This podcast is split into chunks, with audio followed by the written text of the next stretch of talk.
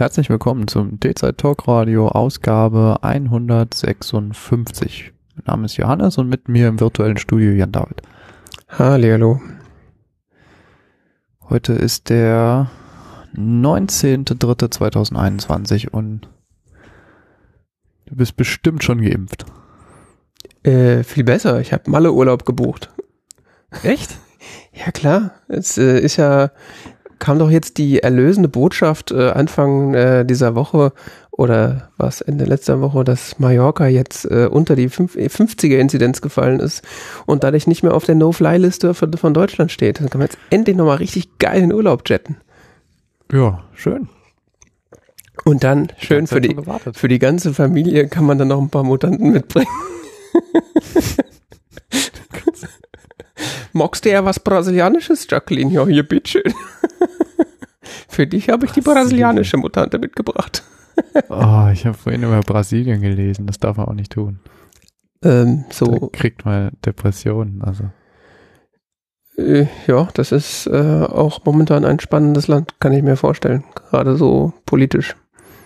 Äh, Bolsonaro, ein Typ, der jetzt momentan sagt so Sachen wie, ähm, ihr, die ihr zu Hause bleibt, ihr Feiglinge. Oder, ähm, naja, wir als Landesregierung, wir übernehmen ja keine Garantie dafür, dass wenn man geimpft wurde, dann vielleicht danach hohe Stimme hat oder als Frau einem Bart wächst. What? Ja. Nice. Äh, dann weiß man auch gleich, aus welcher Ecke der kommt.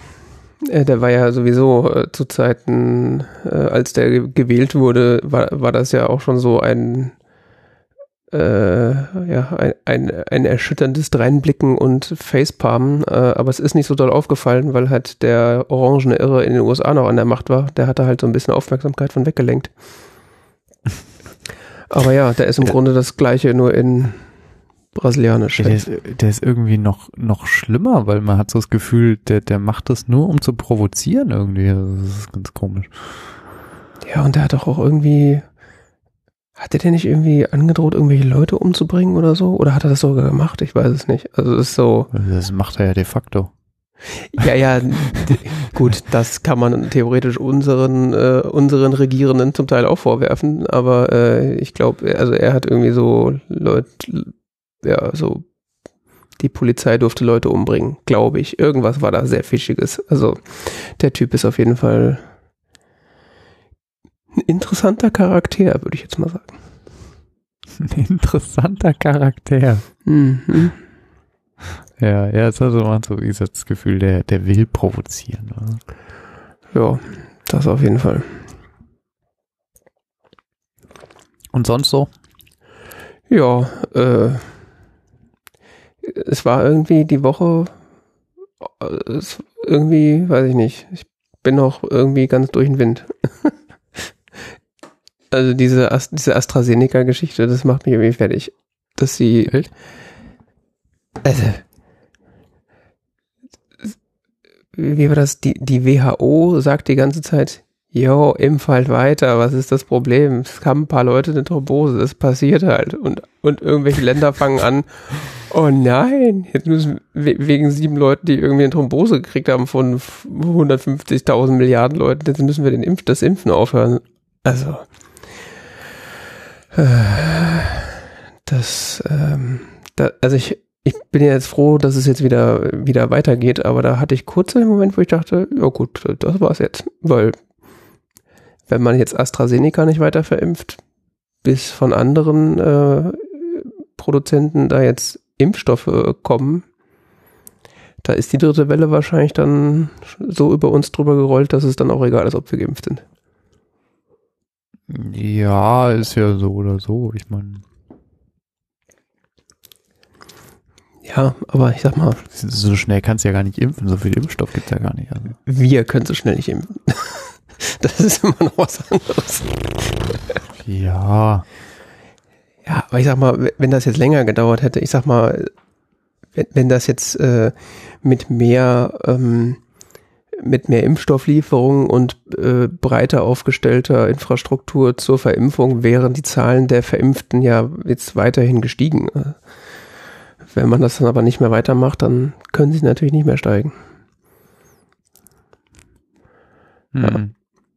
Das, äh, ja.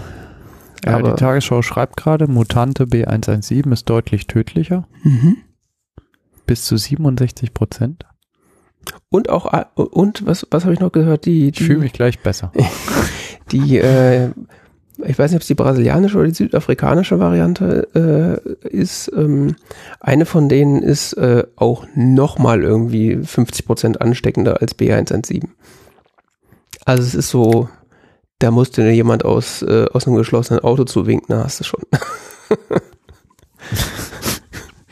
so muss es ungefähr sein. Ja, es ist sehr. Ich fand ja die Nachrichten toll. So Nachrichten aller, ja, also weitere Lockerungen müssen wir dann vielleicht äh, eine Woche verschieben oder so. bi- bis dir die Zahlen bei 150 sind. Oder? Ja, keine Ahnung. Das ist so. Äh, äh, äh, hä? Ja, ist interessant. Zuerst, zuerst legt man quasi sich so einen komplizierten Regelkatalog äh, vor, so was passiert bei welchen Inzidenzen. Und dann stellt man fest, so, ja, scheiße, jetzt müssen wir uns ja daran halten. Ah, nee, komm, lass mal was anderes machen. Ab einer Okay. Inzidenz von 38 darfst du in der Oper Fußball spielen. Mhm. Aber nur, wenn äh, die schöne Müllerin von Dings gespielt wird, ja. Ja, die schönste Zusammenfassung, da gab's von Böhmi. Tatsächlich. Die ich mir mehrmals reingezogen.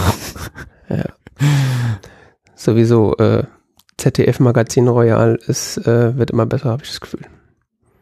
Ja, ja, ja, ja, definitiv. Also. Es wird auch immer schmerzhafter. Also, so, wir haben so die Tradition, äh, so, Sonntag, äh, stimmt das überhaupt?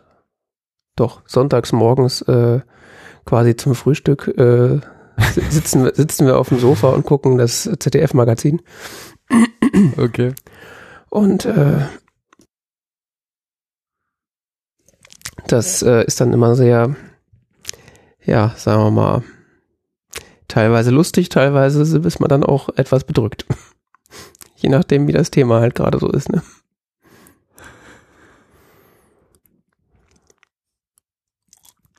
Internet in Deutschland. Zum Beispiel. Da war ich sehr bedrückt. Wobei, nee, eigentlich nicht, weil ich die Geschichte ja schon in- und auswendig kannte. Also dies ist ja so, äh, das weiß man ja als äh, halbwegs äh, internetinteressierter Mensch, kennt man dieses, dieses, äh, dieses Drama ja schon. Aber es ist dann immer wieder faszinierend, so zuzugucken, wie andere Leute diese Story zum ersten Mal hören und sich fragen, ob man gerade verarscht wird. Das mit den Kabelnetzen und so. Ja, das ja, alles. Ich weiß nicht, ich hatte in den letzten Wochen so Probleme mit meinem DSL-Anschluss. Ich bin da jetzt echt äh, bisschen mal wieder desillusioniert. Hm. Wie Ja. konnte das Problem gelöst werden? Der Typ an der Techniker-Hotline hat gesagt, ach, stellen Sie einfach die Fritzbox wieder auf den Werkzustand zurück, die äh, DSL-Verbindung Störsicherheitseinstellungen, damit wird es wahrscheinlich gehen.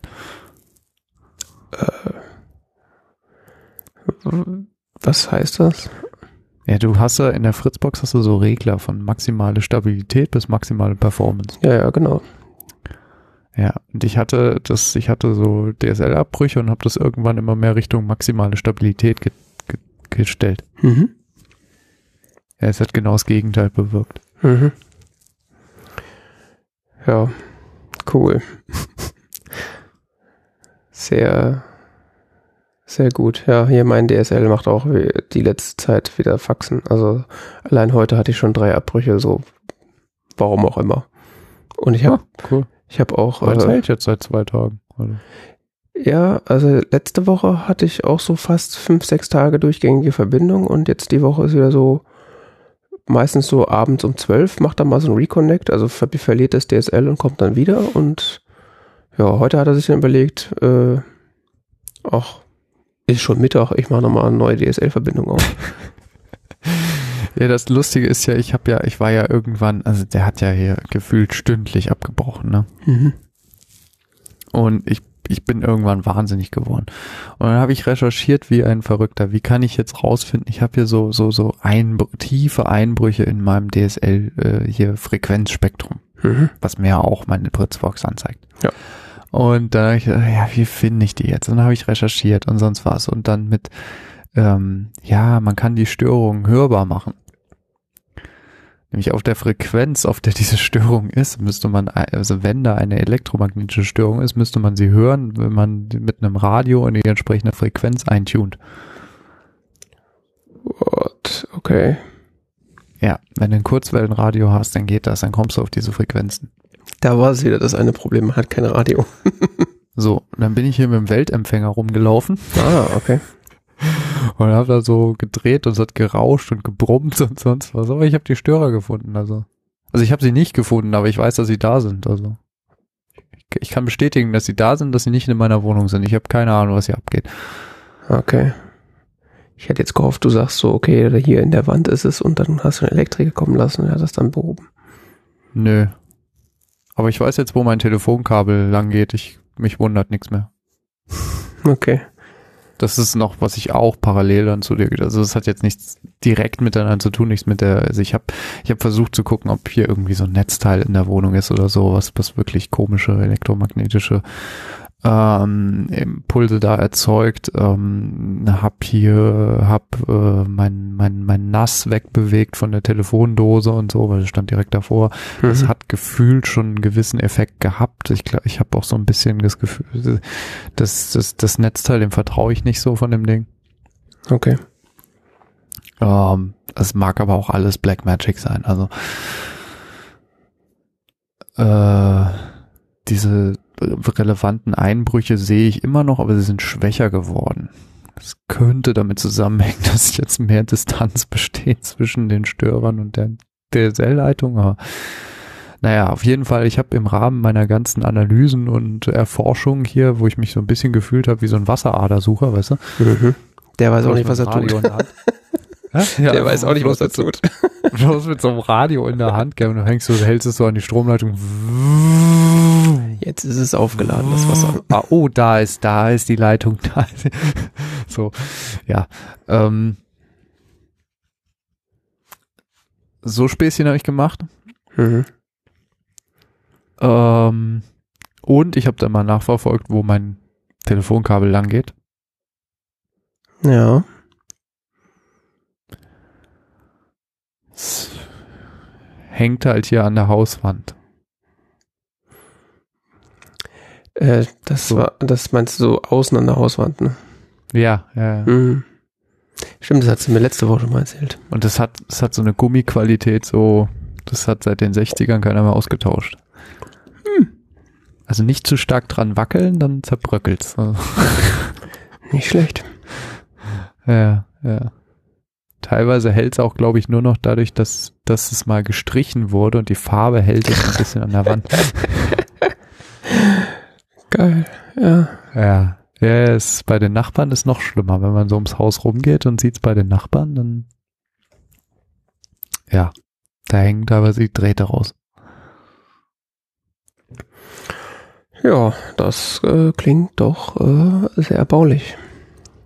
Ja, ja. Da ist man dann dankbar, dass man überhaupt eine Verbindung hinkriegt, ne? Ja, aber jetzt zum anderen Internetgeschichte wieder. Kabelinternet haben sie hier mal neu gelegt. Äh, Mhm.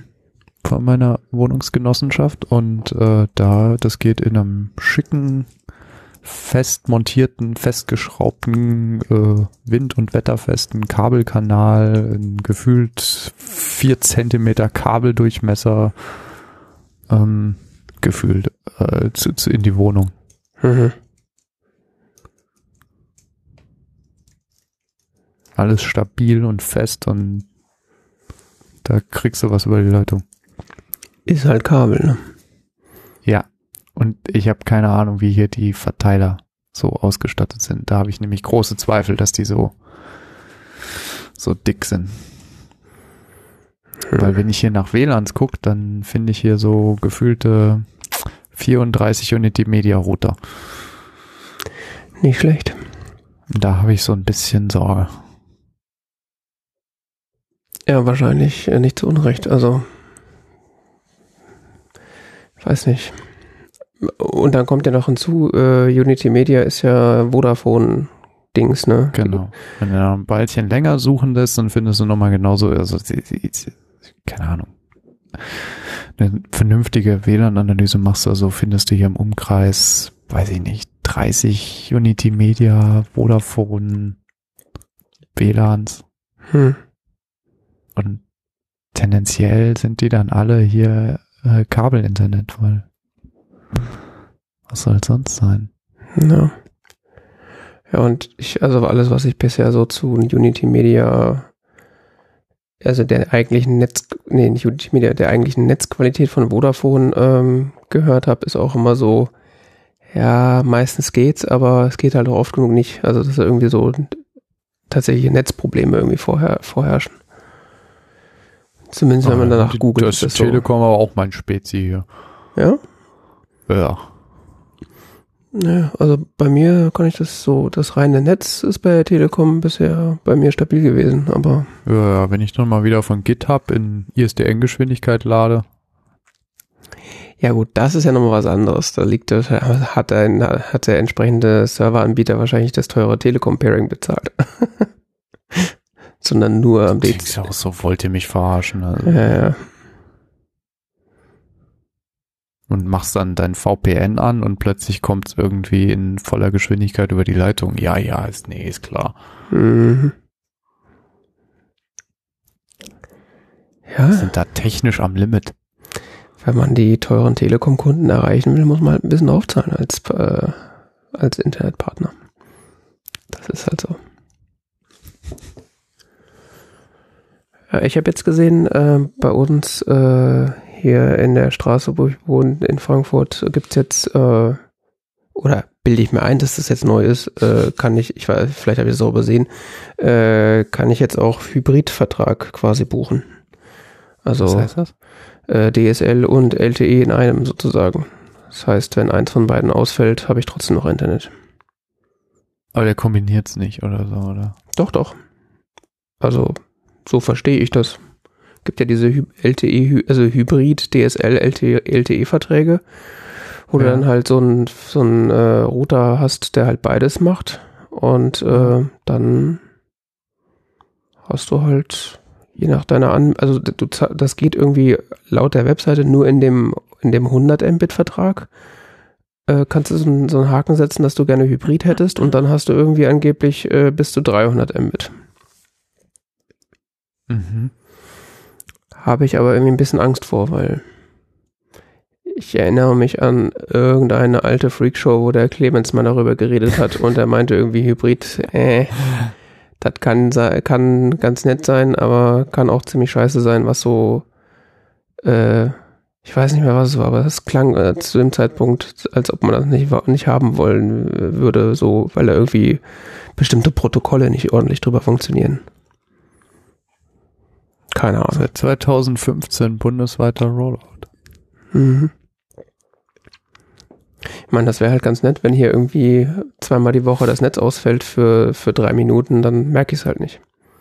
Aber es wäre halt auch nur dann gut, wenn man halt eine ordentliche also- Verbindung hat. Das ist, soweit ich weiß, werden LTE werden dann bestimmte Sachen weggeblockt. Hm. Und äh, du hast Carrier Grade NAT, soweit ich mich erinnere. Tja, ich weiß es nicht. Aber da mag ich mich auch irren. Ja, ich habe auch bisher sind meine Internetprobleme auch nicht so schlimm, dass ich irgendwie richtig harten Handlungsbedarf sehe. Äh, Auf dem Land könnte es echt eine Alternative sein. Ich meine, bevor du gar kein schnelles Internet hast. Ja, wobei ich weiß nicht, äh, ich, ich habe ja, die, also ich habe ja das Gefühl, dass du auf dem Land eher mal ein einigermaßen schnelles DSL kriegst als ein LTE-Signal. also Ja, zumindest. ja, äh, ja, kommt drauf an. Also kommt drauf an. Mal hier, mal so, mal. Hier in der Gegend ist es ja so, dass du auf dem Land hier mehr Glasfaser kriegst als in der Stadt. Äh, Mhm. Ja, ich war letzte Woche bei meinen Eltern, habe dann auf mein Handy geguckt und habe dann nur gedacht so, was ist dieses E? Das gibt's noch. Gut, ich Du, meine, es gibt im Odenwald Flecken, ja, ganze Orte. ja, ja, da ich, hast du überhaupt kein Netz. ja, ja, ich, Gar nicht. ich weiß, ich habe da lang genug gewohnt, aber ich, es war es nicht mehr gewohnt. Also es war schon so, hä, warum geh da ja diese Seite nicht? Was ist los? Ich gehe da ja ab und zu wandern und da gibt's echt Gegenden im Odenwald, wo du dich dann schon so ein bisschen einsam fühlst, wenn auf deinem Handy wirklich angezeigt wird, kein Netz. Denkst du so, ha, ich, ich hoffe, ich falle jetzt nicht um. Ja, ich meine, ist ja nicht so, ist ja so, dass man damit nicht jetzt umgehen kann, aber es ist ja auch nicht schlimm oder so. Ich meine, wir sind immer noch in Deutschland, aber auf der anderen Seite, wir sind auch noch in Deutschland. Also so, es gibt hier Gegenden, wo es kein Netz, also überhaupt, also ich kann nicht mal jemand anrufen. Also vielleicht, wenn du die 110 wählst, wählt er sich vielleicht in ein anderes Netz ein, was vielleicht Netz hat und dann weiß ich nicht. Äh, Ja, nee, ich glaube nicht, dass es in der Gegend überhaupt irgendwas gab. Ja, nee, das, äh, das kann ich so genüge. Wie heißt denn der Wort? Ich weiß es nicht mehr. Ähm, gibt so ein paar Flecken im Odenwald. Ja, ja, kann ich, kenne ich zu Genüge, ehrlich gesagt. Ich war nur so schockiert, weil ich bin das jetzt so gewohnt, dass ich, wenn ich halt rausgehe, dann steht da halt LTE auf meinem Handy und Seiten laden halt. Auch wenn, auch wenn nicht schnell, weil ich ja so ein, so ein, ähm, wie heißt das? Äh, wie heißt dieser Rip-Off-Konzern, der das Telefonica-Netz benutzt? Hä? Trip-Off-Konzern, der ist Telefon. Drillisch. Alle?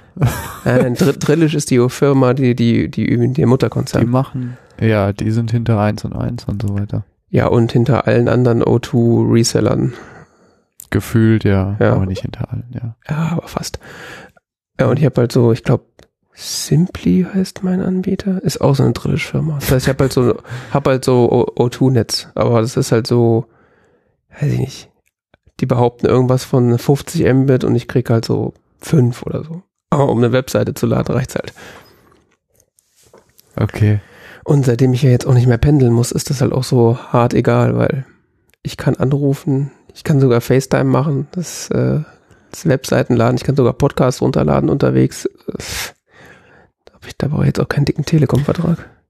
Deutschland Sim, Discotel, Etelion, M2, M2M, Mobil, Maxim, NTV Go, Premium Sim, Sim.de, Simplitel, Smartmobil, Telco, WinSim, Yourphone, Handyvertrag.de und weitere. Sag ich doch, alle. Die einzige andere Firma, die sonst das O2-Netz nutzt, ist O2. ja, wobei bei, bei Ja äh, Connect oder wie das heißt, von, von Rewe und Legal Connect und Aldi Talk ist wahrscheinlich noch, äh, sind sie wahrscheinlich nicht mit drin. Äh, das sind unterschiedliche Netze auch dahinter. Ja. Das sind teilweise auch äh, D2-Netz, äh, Telekom-Netz.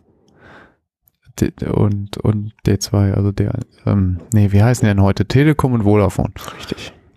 Ja. Ja, ich bin immer noch bei Kongstar. Ja. Ja, das hat mir, war mir zu Das teuer. funktioniert. Da wackel ich nicht dran.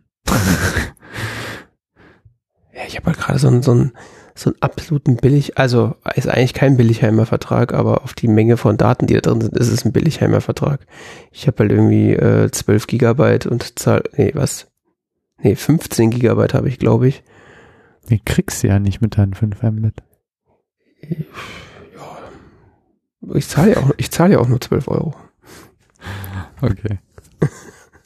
Aber wenn ich sie mal 20 bräuchte, Euro, ja. wenn ich sie mal bräuchte, dann könnte ich sie auch verbrauchen. ja. Ich zahle 20 Euro, dafür habe ich LTE 50 und überall Netz. Naja,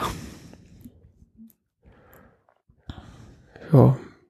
Wobei ich sagen muss, das Kongstar, also das Telekom-Netz ist zum Beispiel hier in unserer Wohnung schlechter als das O2-Netz. Ja, also Beobachtung habe ich in Frankfurt auch gemacht. Das ist irgendwie, Ja, Ja. ja. Ja, aber hier, hier auf dem Land ist es, äh, ja gut, das ist keine Frage.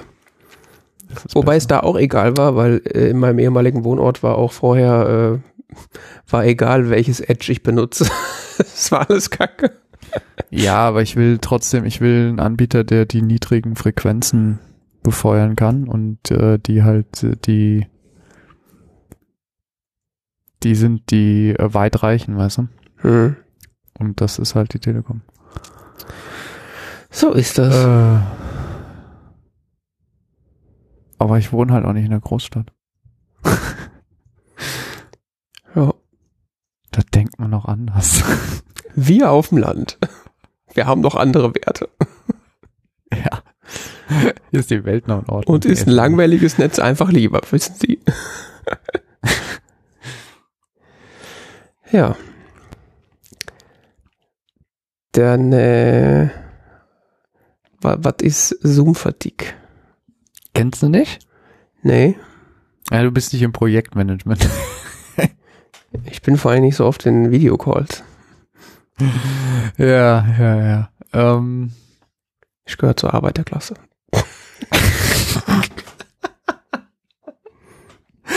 ja, ja, genau. Ähm.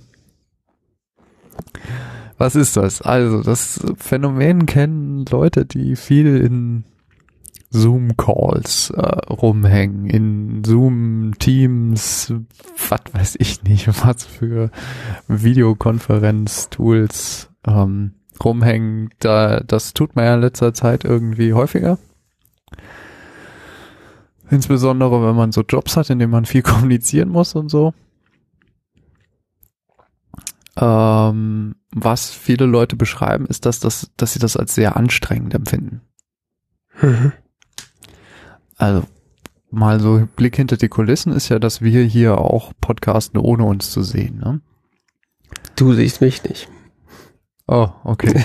Ich hab's immer gewusst. ähm, ja. ja. Lassen wir das mal so stehen. Auf jeden Fall, ähm, Leute finden das relativ anstrengend, dieses, äh, die, die, die, die, die Zoom-Calls, die Teams-Calls, die, die, was weiß ich nicht was. Und äh, ich, ich fand das, fand das spannend. Ich habe danach ein bisschen recherchiert und äh, man nennt das international, wird das häufig so Zoom-Fatigue genannt. Also Fatigue im Sinne von, von, von Müdigkeit in, in schönem Wort. Es gibt auch das Fatigue-Syndrom.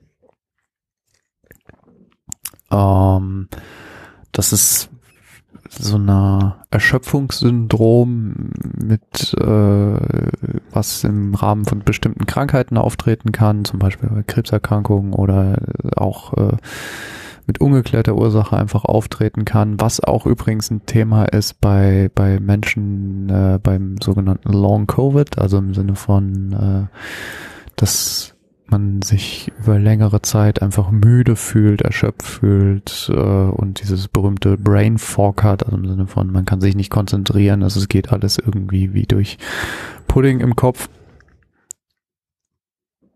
Und ähm, in gewisser leichter Form empfinden das viele Leute, wenn sie lange in Videocalls waren. Video. Video anrufen. Nee, wie sagt man auf Deutsch? Ja, Videotelefonie, weiß ich nicht. Ja, keine Ahnung. Ist das speziell auf äh, Telefonie mit Video äh, gemünzt oder gilt das auch für Telefonie, so also klassische Telefonkonferenz? Mm, klassische Telefonkonferenz haben ihre anderen Herausforderungen, aber gerade dieses Videotelefonie-Ding äh, äh, erzeugt dieses Gefühl der Ermüdung. Hm, okay. Und das wird tatsächlich erforscht. Also es gibt, äh, gibt da interessante Forschung von der äh, von der Stan von Stanford, Stanford University. Ja. Mhm. Ähm, die gab es eine Studie, die hat einen Zoom Exhaustion und Fatigue Scale entwickelt. Also wie kann man das quasi bemessen, wie erschöpft Leute sich fühlen. Und sie haben vier Hauptgründe herausgearbeitet, warum Menschen sich ermüdet fühlen von sowas. Also es ist einerseits äh, hier, das ist ungewöhnlich viel Close-up Eye Contact, also dass man so so engen Augenkontakt, wie man ihn in, in, in so Videokonferenzen hat, hat man eigentlich selten Mhm. im realen Leben. Ähm, es ist eigenartige Situation, dass quasi alle sich die ganze Zeit angucken. Ja, stimmt, weil in einer echten Konferenz würde sich ja nicht jeder, jeder jeden die ganze Zeit sehen, sondern immer nur so ein paar Leute. Genau, du bist quasi durchgängig in der in der Position des Sprechenden. Also du bist durchgängig in der Position des des Vortragenden vorne. Du bist immer, du siehst immer quasi das Publikum, wie es auf dich schaut. Mhm. Von deiner jetzt mal so übertragen in eine Situation außerhalb von Videocalls. Ähm,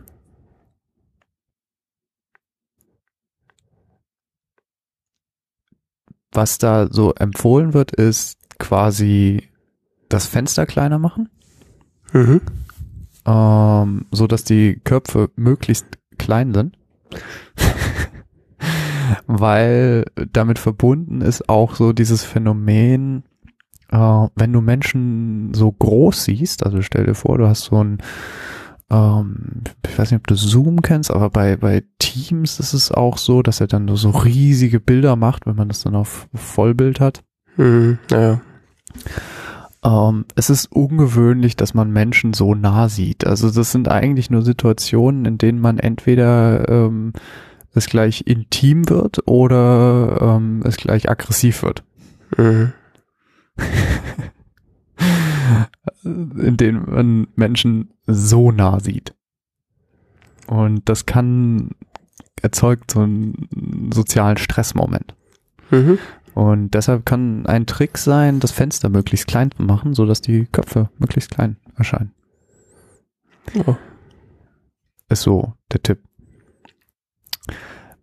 Zweiter Punkt an dem Ganzen ist, dass man bei vielen von diesen Videotools sieht man sich die ganze Zeit selber. Mhm. Also es ist quasi so, als würdest du in deinem Alltag die ganze Zeit mit einem Spiegel rumlaufen. Ja. Also stell dir vor, du sitzt in so einem Meeting und du hast die ganze Zeit einen Spiegel vor dir und siehst, wie du gerade äh, was, wie du gerade äh, aussiehst. Mhm. Und ähm, es gibt äh, psychologische Studien dazu, die, die sagen, Menschen, die sich im Spiegel sehen, neigen dazu, sich selber kritischer zu sehen. Hm. Okay. Und das erzeugt wieder Stress. Interessant. Ja. Bei Zoom gibt es zum Glück die Funktion, dass man sich selber ausblenden kann. Also wenn man quasi so guckt, so ja, ich bin jetzt ungefähr in dem, in dem Frame von hier, ich bin jetzt ungefähr im Bild und dann einfach klickt man auf sein Bild, ausblenden und man sieht sich nicht mehr. Mhm. Finde ich persönlich deutlich entspannter. Ja, ich finde das vor allen Dingen, äh, also ich erwische mich dann halt, wie ich die ganze Zeit mich angucke, um zu gucken, ob ich noch irgendwie gerade da sitze oder irgendwie vernünftig aussehe. Ja, ja, genau. Und bei mir ist dann im Hintergrund läuft mal die Katze rum und so und dann sehe ich die da und dann, ach, keine Ahnung. Das lenkt mich eigentlich die ganze Zeit nur ab. Ja, und vor allen Dingen sieht man dann selber die ganze Zeit aus, als würde man die ganze Zeit irgendwie in der rechten unteren Ecke von seinem Display irgendwas suchen. Wenn man sich die ganze Zeit selber nur anglotzt. Ja, ja, genau. Ja. Ja. Ja, ja. Ähm, und das mit dem, das mit dem, äh, äh, im, ja, das mit dem in die Ecke glotzen ist schon ganz spannend, weil was, was Videochat auch macht, ist, dass du, ähm, du bewegst dich weniger. Mhm, ja. Ähm, dadurch, dass du quasi so dich in einem bestimmten Ausschnitt bewe nur bewegen kannst, also quasi die ganze Zeit darauf achtest, so bin ich jetzt noch in dem Webcam-Ausschnitt oder so, so und sowas, bewegst du dich anders, als wenn du jetzt normal in einem, in einem Gespräch wärst. Mhm. Ähm, zum Beispiel manche Leute können das bei Telefonaten oder sowas, ist es für sie einfacher rumzulaufen. Mhm. Um sich zu konzentrieren, was, was auch wiederum psychologische Forschung gestützt wird. Also dass das Gehirn teilweise besser funktioniert, wenn man, wenn man sich bewegt. Ähm, Tipp dafür könnte sein, das Video in der Gruppe einfach ab und zu auszumachen. Oder auch zu überlegen, brauche ich denn jetzt für dieses Gespräch hier tatsächlich eine Videokonferenz? Ja. Oder die Kamera möglichst weit weg von einem selber zu bringen, so dass man quasi mehr Raum hat, das, in dem man aufgenommen wird. Hm. Oder zum Beispiel, ich habe so, das, ich habe so eine Kamera auf dem Bildschirm mhm. und kann hier am Schreibtisch Dinge tun und so, und die sieht kein Mensch. Mhm. Ähm, äh, mit dem Kamerabild verbindet sich noch der vierte Punkt, nämlich der, dass ähm, nonverbale Kommunikation anders äh, funktioniert. Ähm, wenn ich in einem Videokonferenz zum Beispiel jetzt nach rechts schaue oder so, mhm. weil ich hier in meiner heimischen Umgebung angesprochen werde, mhm. dann hat das eine andere Bedeutung, als wenn ich in einem Gespräch vor Ort zur Seite schaue. Ja. Und ähm, Gesten und sowas, die man machen, die man macht, könnten ganz andere Dinge bedeuten. Also so im ja. Also Gesten, Bewegungen und sonst was sind schwieriger zu interpretieren, weil sie an, weil du immer nur einen Ausschnitt des Kontextes siehst. Ja, und auch weiß man nicht, ob die eigenen Gesten, die man macht, äh, ob die überhaupt von den anderen wahrgenommen werden, weil du gar nicht weißt, ob sie dich gerade angucken. Genau, oder wie sie wahrgenommen werden, weil teilweise Gesten anders rüberkommen, als wenn man ähm, direkt im gleichen Raum ist.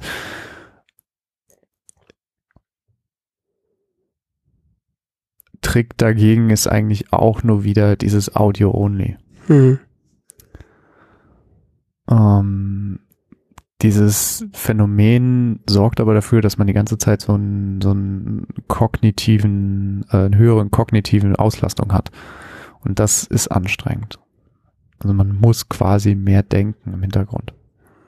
Ja um, um solche, um Gesten zu verstehen und auch, man denkt auch mehr über die eigenen Gesten nach. Übrigens ganz interessantes Phänomen in dem Zusammenhang ist auch, dass ich, habe ich gelesen, die ähm, American Sign Language, also die amerikanische Gebärdensprache, mhm. verändert sich momentan etwas. Okay, inwie inwiefern? Ja, bestimmte Gesten ähm, bestimmte Gebärden verändern sich insofern, dass sie anders gemacht werden, so dass sie in ein Videoframe passen. Ah, okay.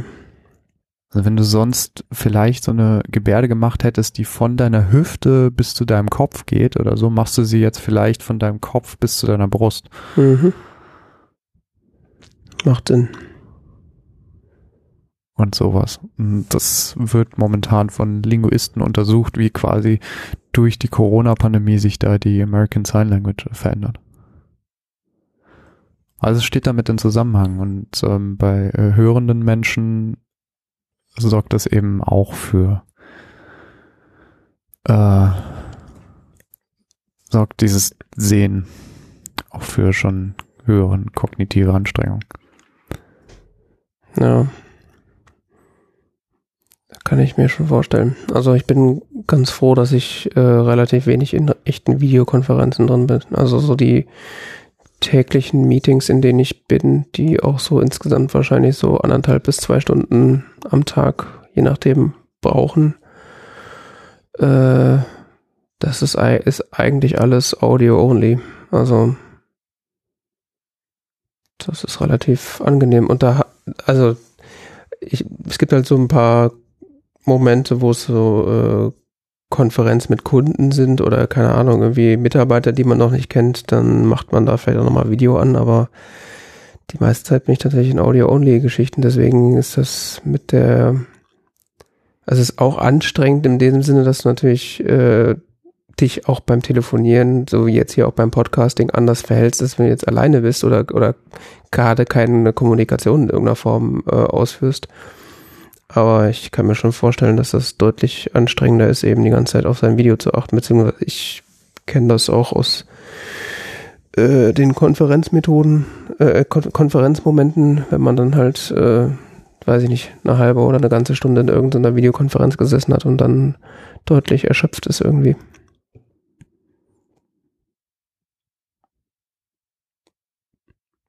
So. Ja. Ja, es ist halt. Für mich ist es tatsächlich ein Thema. Also ich habe so in den letzten zwei Wochen oder so das so ein bisschen ausprobiert, diese Tipps, und äh, ich fand es angenehmer. Ja, ich finde auch, also je nachdem, was man macht und worüber man spricht, habe ich das Gefühl, ist auch so Video eigentlich auch völlig ja, für den Arsch. Also wofür?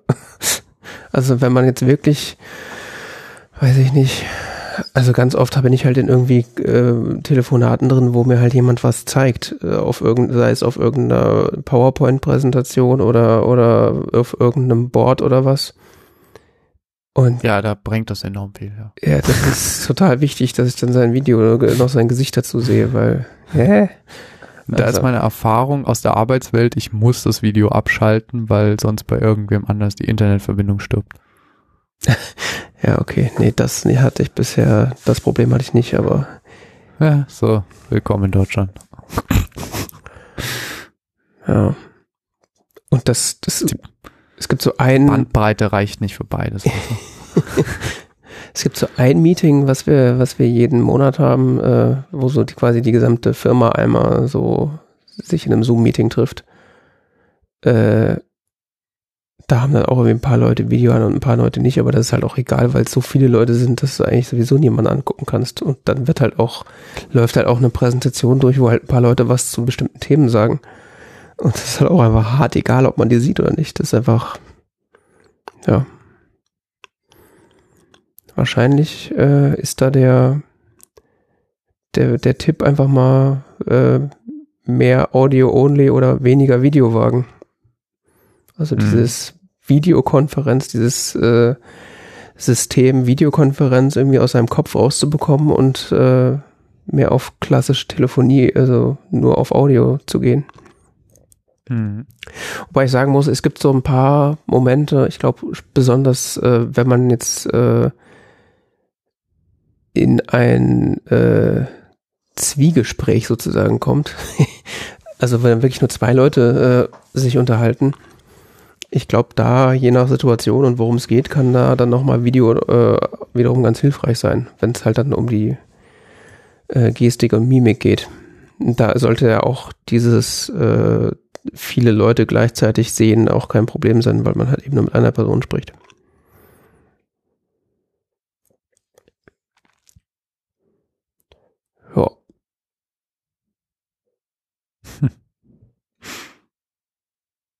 Aber ja, ist, ja, äh, äh, ist extrem interessant, was so, über was für Dinge man sich jetzt Gedanken macht, äh, die einem vorher gar nicht so über den Weg gekommen wären. Wobei das auch natürlich jetzt eine Geschichte ist, äh, die nur für Firmen und Menschen neu sind, die nicht irgendwie mit, mit vielen Leuten aus anderen äh, Ländern zusammenarbeiten. Ich meine, es gibt ja auch Firmen, die quasi tagtäglich mit Leuten aus England, Spanien, Tokio, was der Geier was reden müssen. Ja, ja, ja. Da ist das wahrscheinlich auch schon länger wahrscheinlich ja. so, ja. so ein Ding. Ja, das hatte ich auch schon, aber da war meistens äh, da war mehr das Problem die Zeitzone. Ja, da kommt dann das nächste Problem, ja. ja. Also wenn du mit Menschen aus Japan zusammenarbeitest, ist es schon äh, spannend. Also. ja. Okay. Äh, dann kommen wir zu unserer lieben neuen Kategorie der Küchenecke. äh, wir haben letzte Folge schon erfolgreich über Messer, Messerschärfen und so gesprochen, also Küchenmesser.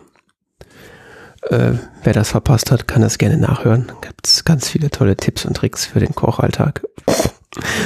ähm, ja, und ich dachte, oder wir dachten, wir führen das mal ein bisschen weiter, äh, weil ich mich eher zufällig, würde ich jetzt nicht sagen, das ist alles schon so, ja, ist doch zufällig. Ich war egal. Ich äh, habe mich na, so neben meinen Messerschärf-Tätigkeiten äh, auch dann mit so klassischer Cookware äh, auseinandergesetzt, also hauptsächlich mit Pfannen. Und äh, bin da in, in YouTube auf so eine, ja, ich könnte, weiß nicht, es fühlte sich fast an wie so ein, so ein Nest von äh, religiösen Fanatikern äh, bezüglich äh, Teflonpfannen. Also ich habe das Gefühl, es gibt im Internet, äh, insbesondere auf YouTube, irgendwie so Menschen, die irgendwie ein schwer gestörtes Verhältnis zu Teflonpfannen haben. Weil äh, sie glauben, dass äh, wenn man da ein Gericht von isst, was aus einer Teflonpfanne kommt, dann stirbt man sofort. So kommt das zumindest rüber. Okay. Also es gibt ja irgendwie, äh, habe ich jetzt auch, also dieses Gerücht, dass irgendwie Teflonpfannen beziehungsweise die Beschichtung davon äh, schädlich sein könnte, das habe ich irgendwie auch schon ein paar Mal irgendwo gehört, aber es war alles immer so, ja, hören sagen, nichts genaues weiß man nichts, dass ich da nichts nicht viel drauf gegeben habe. Ähm, da hatte ich jetzt kürzlich ein, ein, Video von einem, von jemandem geguckt, der tatsächlich mit Wissenschaftlern zu dem Thema gesprochen hat. Und äh, tatsächlich ist es so, dass äh, Teflonpfannen äh, eine gesundheitliche Gefahr darstellen können, sofern man quasi die Beschichtung verbrennt und den, den äh, entstehenden Rauch davon einatmet.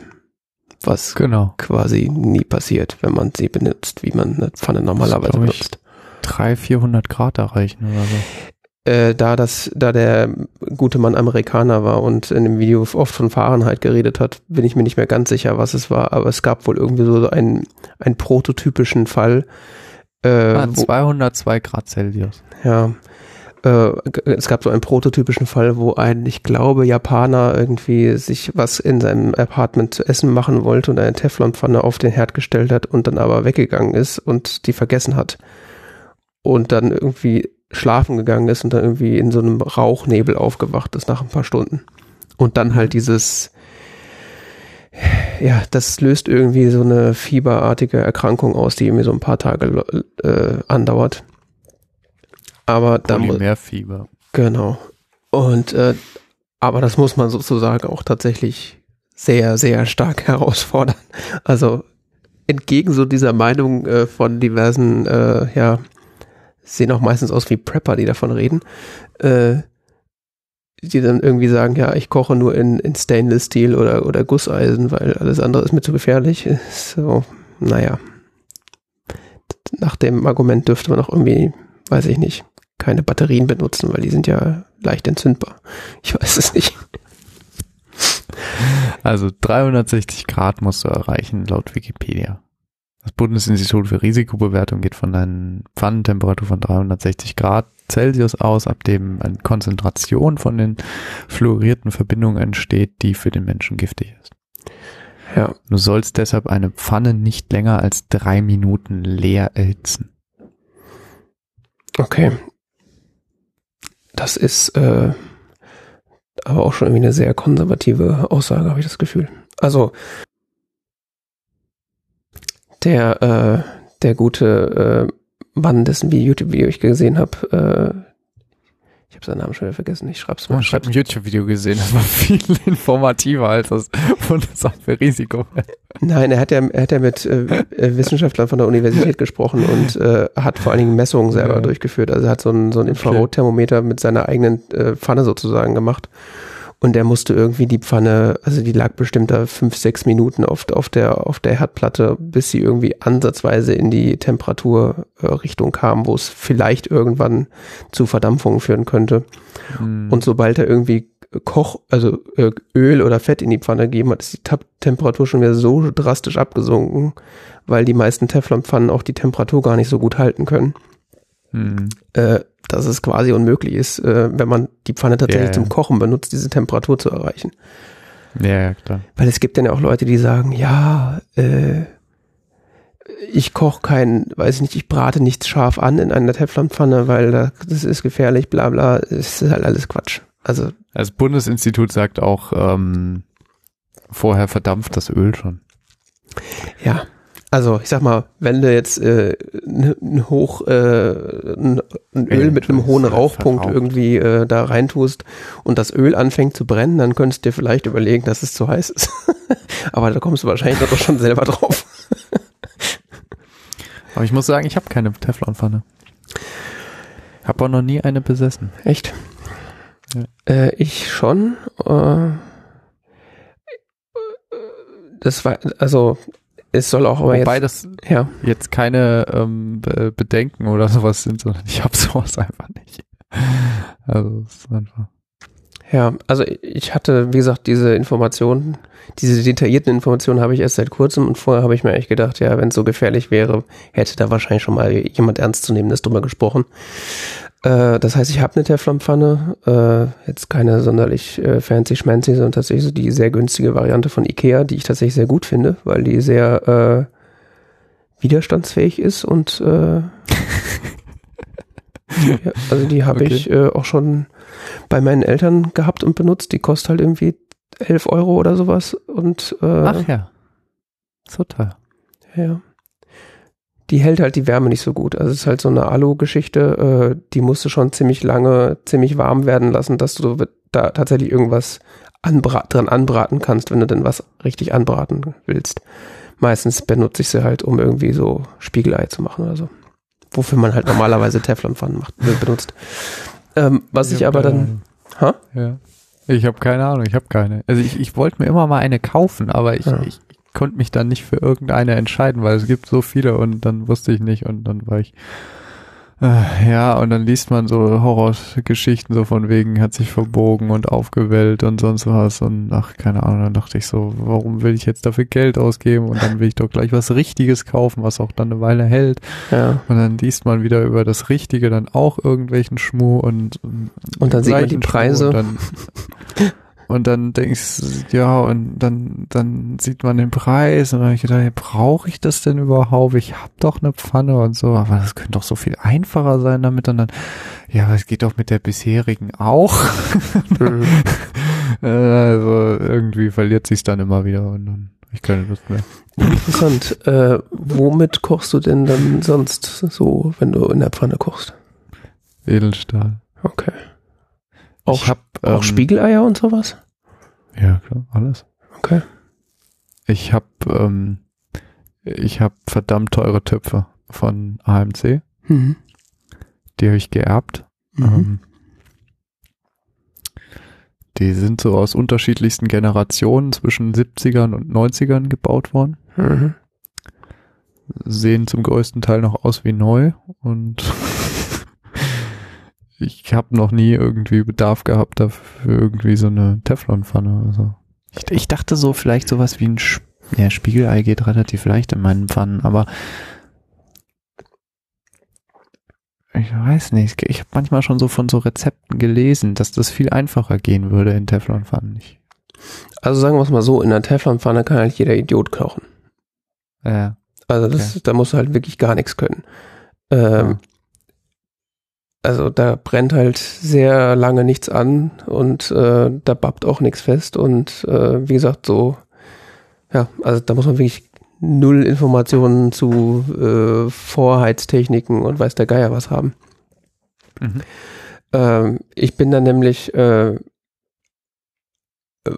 über die Inf also das ist ein ganz, ganz, verrücktes Thema eigentlich. Also die, das mit den Teflonpfannen habe ich jetzt nur so erzählt, so um so äh, diesen ganzen Kosmos mal so ein bisschen äh, aufzubiegen, weil ich bin, glaube ich, irgendwie in so ein Loch gefallen, äh, wo Leute hauptsächlich über Gusseisenpfannen gesprochen haben. Das sind dann auch die Mhm. gleichen Leute oder einige von denen sind auch die, die gleichen Leute, die sagen, äh, man kriegt von Teflon, wenn man es schief anguckt, sofort Krebs. Äh, und die haben dann zufällig auch einen Gusseisenwarenladen und wollen dir Ach eine ja. Gusseisenpfanne verkaufen. Ähm, und die sagen halt, das ist das Beste seit geschnitten Brot und da kannst du sowieso alles drin machen und Teflon brauchst du alles gar nicht. Und Okay. ähm, die sprechen auch immer nur von Gusseisen, interessanterweise. Manche auch von Carbonpfannen, also so Carbonstahl. Äh, aber von Mhm. Edelstahl sprechen die interessanterweise nie. Warum auch immer. Aber das sind doch alles meistens Amerikaner. Da ist irgendwie, das mit den Edelstahlpfannen ist in den USA auch, glaube ich, gar nicht so verbreitet. Da gibt's dann eher so Gusseisen. Ich weiß es nicht. Vielleicht erzähle ich auch gerade Ja, Quark. Hängt vielleicht auch ein bisschen von den Herdarten ab. Also, soweit ich weiß, in den USA relativ viel Gasherd verbreitet. Das kann auch sein. Ja, auf jeden Fall war ich da so in so einem Gusseisenpfannenloch über mehrere Monate, was, äh, was ich irgendwie interessant fand, weil äh, ja, das ist irgendwie faszinierend. Also ich habe auch ähm, mir vor zu, also quasi zur Gründung meines Haushalts habe ich mir, oder unseres Haushalts hier habe ich mir auch quasi ähm, fast am Anfang einen Wok gekauft. Äh, Mhm. Also so einen richtigen Wok, so, also, also und aus ähm, äh, Carbon Steel, wie es so schön heißt, also so Kohlenstoffstahl. okay. Äh, was heißt, was halt bedeutet, dass man den, äh, äh, dass man den season Ah. muss.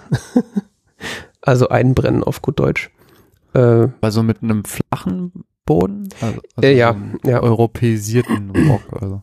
ja, also der ist, äh, ist schon von der gleichen Firma, die auch die richtig runden Woks äh, herstellt. Aber ja, Mhm. die, die abgeflachte Variante, weil ich habe ja nur so doofes Terranfeld leider. Ich habe leider keinen richtigen. Ich hätte, glaube ich, lieber einen Gasbrenner hier, aber das äh, konnte ich mir nicht ausruhen.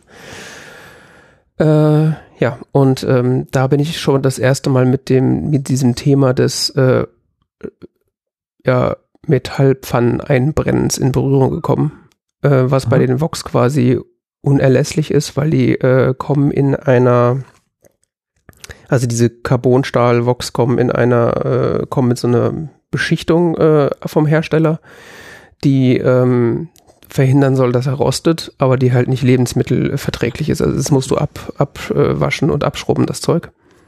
Also es ist quasi nur eine Transportbeschichtung. Und danach Cool. musst du den quasi einbrennen mit, äh, mit Öl, damit er danach nicht rostet und damit er vor allen Dingen ähm, äh, non-stick wird. Ich weiß, äh, ja, äh, anti-haft beschichtet.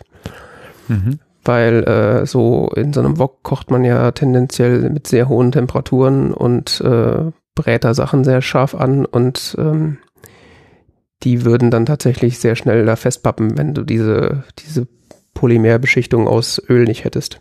Also das Öl wird dann Mhm. quasi da verbrannt und bi- bildet so eine glasige Oberfläche, die relativ äh, antihaftmäßig ist.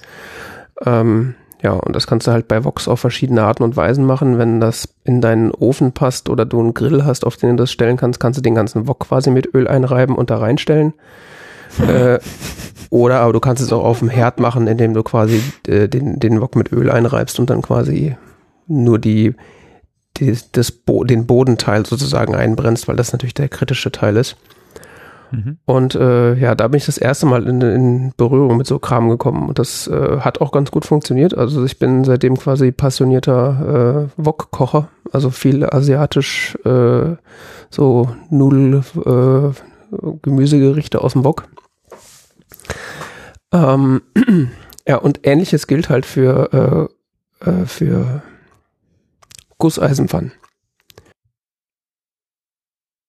Das heißt, ähm, die kommen teilweise auch schon pre-seasoned von, von den Herstellern. Äh, das heißt, die haben auch schon so eine Öl, eingebrannte Öl, eingebrannte Öloberfläche, die lebensmittelsicher ist. Also das ist einfach ganz normales Speiseöl, was da eingebrannt wird. Aber um die quasi so auf den Zustand zu bringen, dass sie äh, ja jetzt nicht Teflonartig sind, aber so, dass du quasi damit äh, mehr oder weniger bedenkenlos kochen kannst, ohne großartig darauf zu achten, dass irgendwas festpappt, musst du die halt mindestens noch ein, zwei Mal irgendwie einbrennen. Und äh, ich hatte mir äh, Ende, Mitte, Ende letzten Jahres äh, so eine Gusseisenpfanne äh, schenken lassen, weil äh, ich wollte sowas für so, ja, scharfes Anbraten, was halt jetzt nicht im Wok ist, oder mal, wenn man mal ein Stück Fleisch anbraten wollen würde, weil das geht da drin ziemlich gut. Und ich hatte halt sonst nur die, ähm, die Ikea äh, Teflonpfanne mir sonst besorgt. Mhm. Äh, deswegen hatte ich mir das gekauft und dann bin ich quasi äh, dann später in dieses, in dieses äh, Gusseisen, Teflonpfanne, Gusseisen Einbrennloch reingefallen und habe das dann nochmal in, den letzt, in letzter Zeit ein bisschen äh, genauer mir angeschaut und habe dann einfach mal versucht, so mit Gusseisen äh, statt mit Teflon zu kochen, einfach um zu gucken, wie das so ist und äh, wie das so funktioniert. Also ich habe dann tatsächlich angefangen, auch so äh, Spiegelei in Gusseisen, in der Gusseisenpfanne zu machen. Äh, was tatsächlich ganz gut geht, aber es ist halt doch deutlich, ein deutlich anderes Kochen als mit einer äh, Teflonpfanne, habe ich festgestellt. Also Inwiefern? also wie ich ja schon gesagt habe, in der Teflonpfanne musst du eigentlich auf gar nichts achten. Also du kannst quasi in eine kalte Teflonpfanne ein Ei reinhauen und dann theoretisch äh, die äh, die, Tem die, die, das, die, äh, den Herd anmachen und das Ei dann so gar werden lassen. Und dann kannst du es einfach aus, ja, mit dem Spachtel raushebeln. Äh, also muss nicht, das ist nicht festgebacken oder so, das, das rutscht auch fast schon teilweise von alleine raus.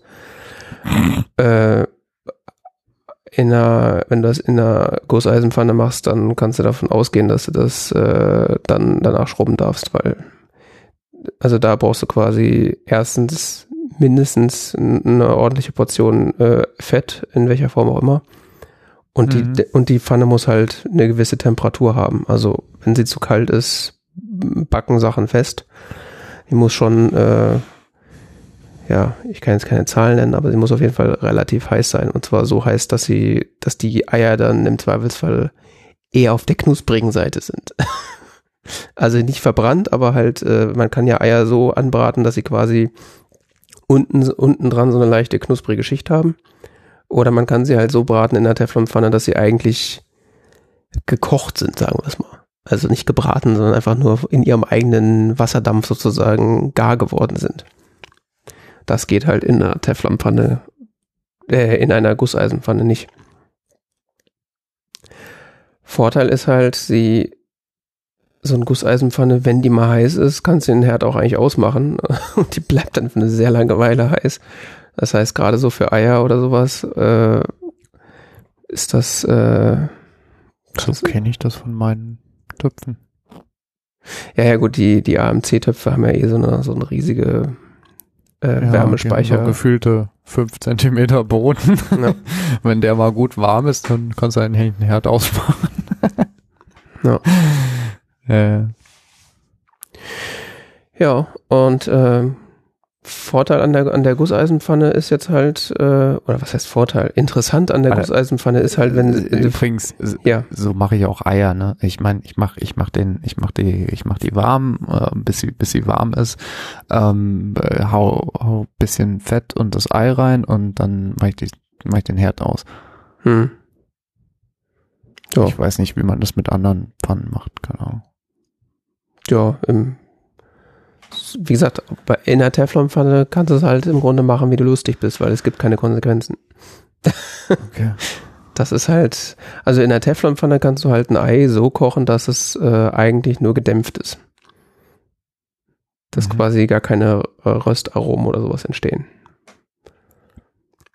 Ja, kommt drauf an, was man möchte. Also klar, so, so, so ein Spiegelei vielleicht ein bisschen angeröstet, aber so ein, so ein ähm, klassisches Rührei willst du ja nicht angeröstet haben. Also in der klassischen Form zumindest nicht. Im, im, äh, im Omelette eventuell, je nach Zubereitungsart.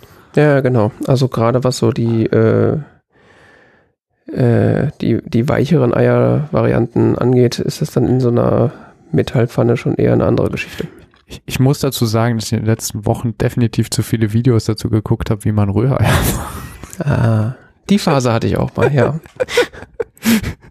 es, äh, es, gab da irgendwie, ich glaube bei der New York Times oder so ein Video dazu und dann bin ich ein bisschen versackt. Hm. Hast du das Gordon Ramsay Video auch schon hinter dir, ja? Nee, nee, das Gordon Ramsay habe ich nicht gesehen. Es war so ein anderer, ähm, war ein amerikanischer äh, Starkoch, der so in seiner privaten Küche das mal vorgeführt hat. Und, mhm. Ja. Man nehme vier Liter Öl, 40 Eier und ah. das ist so ganz vorsichtig äh, ja. ja. Das ist so die grob Zusammenfassung. Mhm. Hm? Ja. Also Rührei habe ich auch schon in der Gusseisenpfanne äh, gemacht, das ging auch ganz gut, ja, aber ja, diese, diese, ähm, ja, diese, äh, also die, um auf das Gordon Ramsay Ei äh, zurückzukommen, äh, das ist, habe ich das Mhm. Gefühl, ist im Internet auch schon so ein feststehender Begriff. Also Gordon Ramsay kocht halt so sein das Rührei so, dass er in einer kalten Pfanne die Eier reintut, logischerweise Teflon, sonst würde das nicht funktionieren. Äh, und dann ähm, die Hitze anmacht und konstant quasi anfängt zu rühren. Ähm, so dass ich quasi über längeren Zeitraum so eine Art, äh, ja, also die Eier so ganz langsam anfangen zu stocken und äh, so eine sehr weiche, cremige Masse entsteht, was er dann irgendwann noch Mhm. mit, mit Butter und äh, sogar, ich glaube, mit Creme fraiche oder irgendwas. Irgendwas kippt er da noch rein, hat dann am Ende so ein, so ein Eierschlons. Äh, Klassischerweise wäre Butter, aber das ist so, ist so das klassische nach französischer Kochschule ähm, Rührei. Ja. So ganz extrem weiches. Ja. Ja. Genau. Das zum Beispiel würde in der Gusseisenpfanne nicht funktionieren. Weil sie zu heiß ist oder was? Weil du sie äh, heißer machen musst, damit nichts festbappt. Also wenn du sie kalt, zu kalt hast, dann bappen halt Sachen fest. Aha, okay.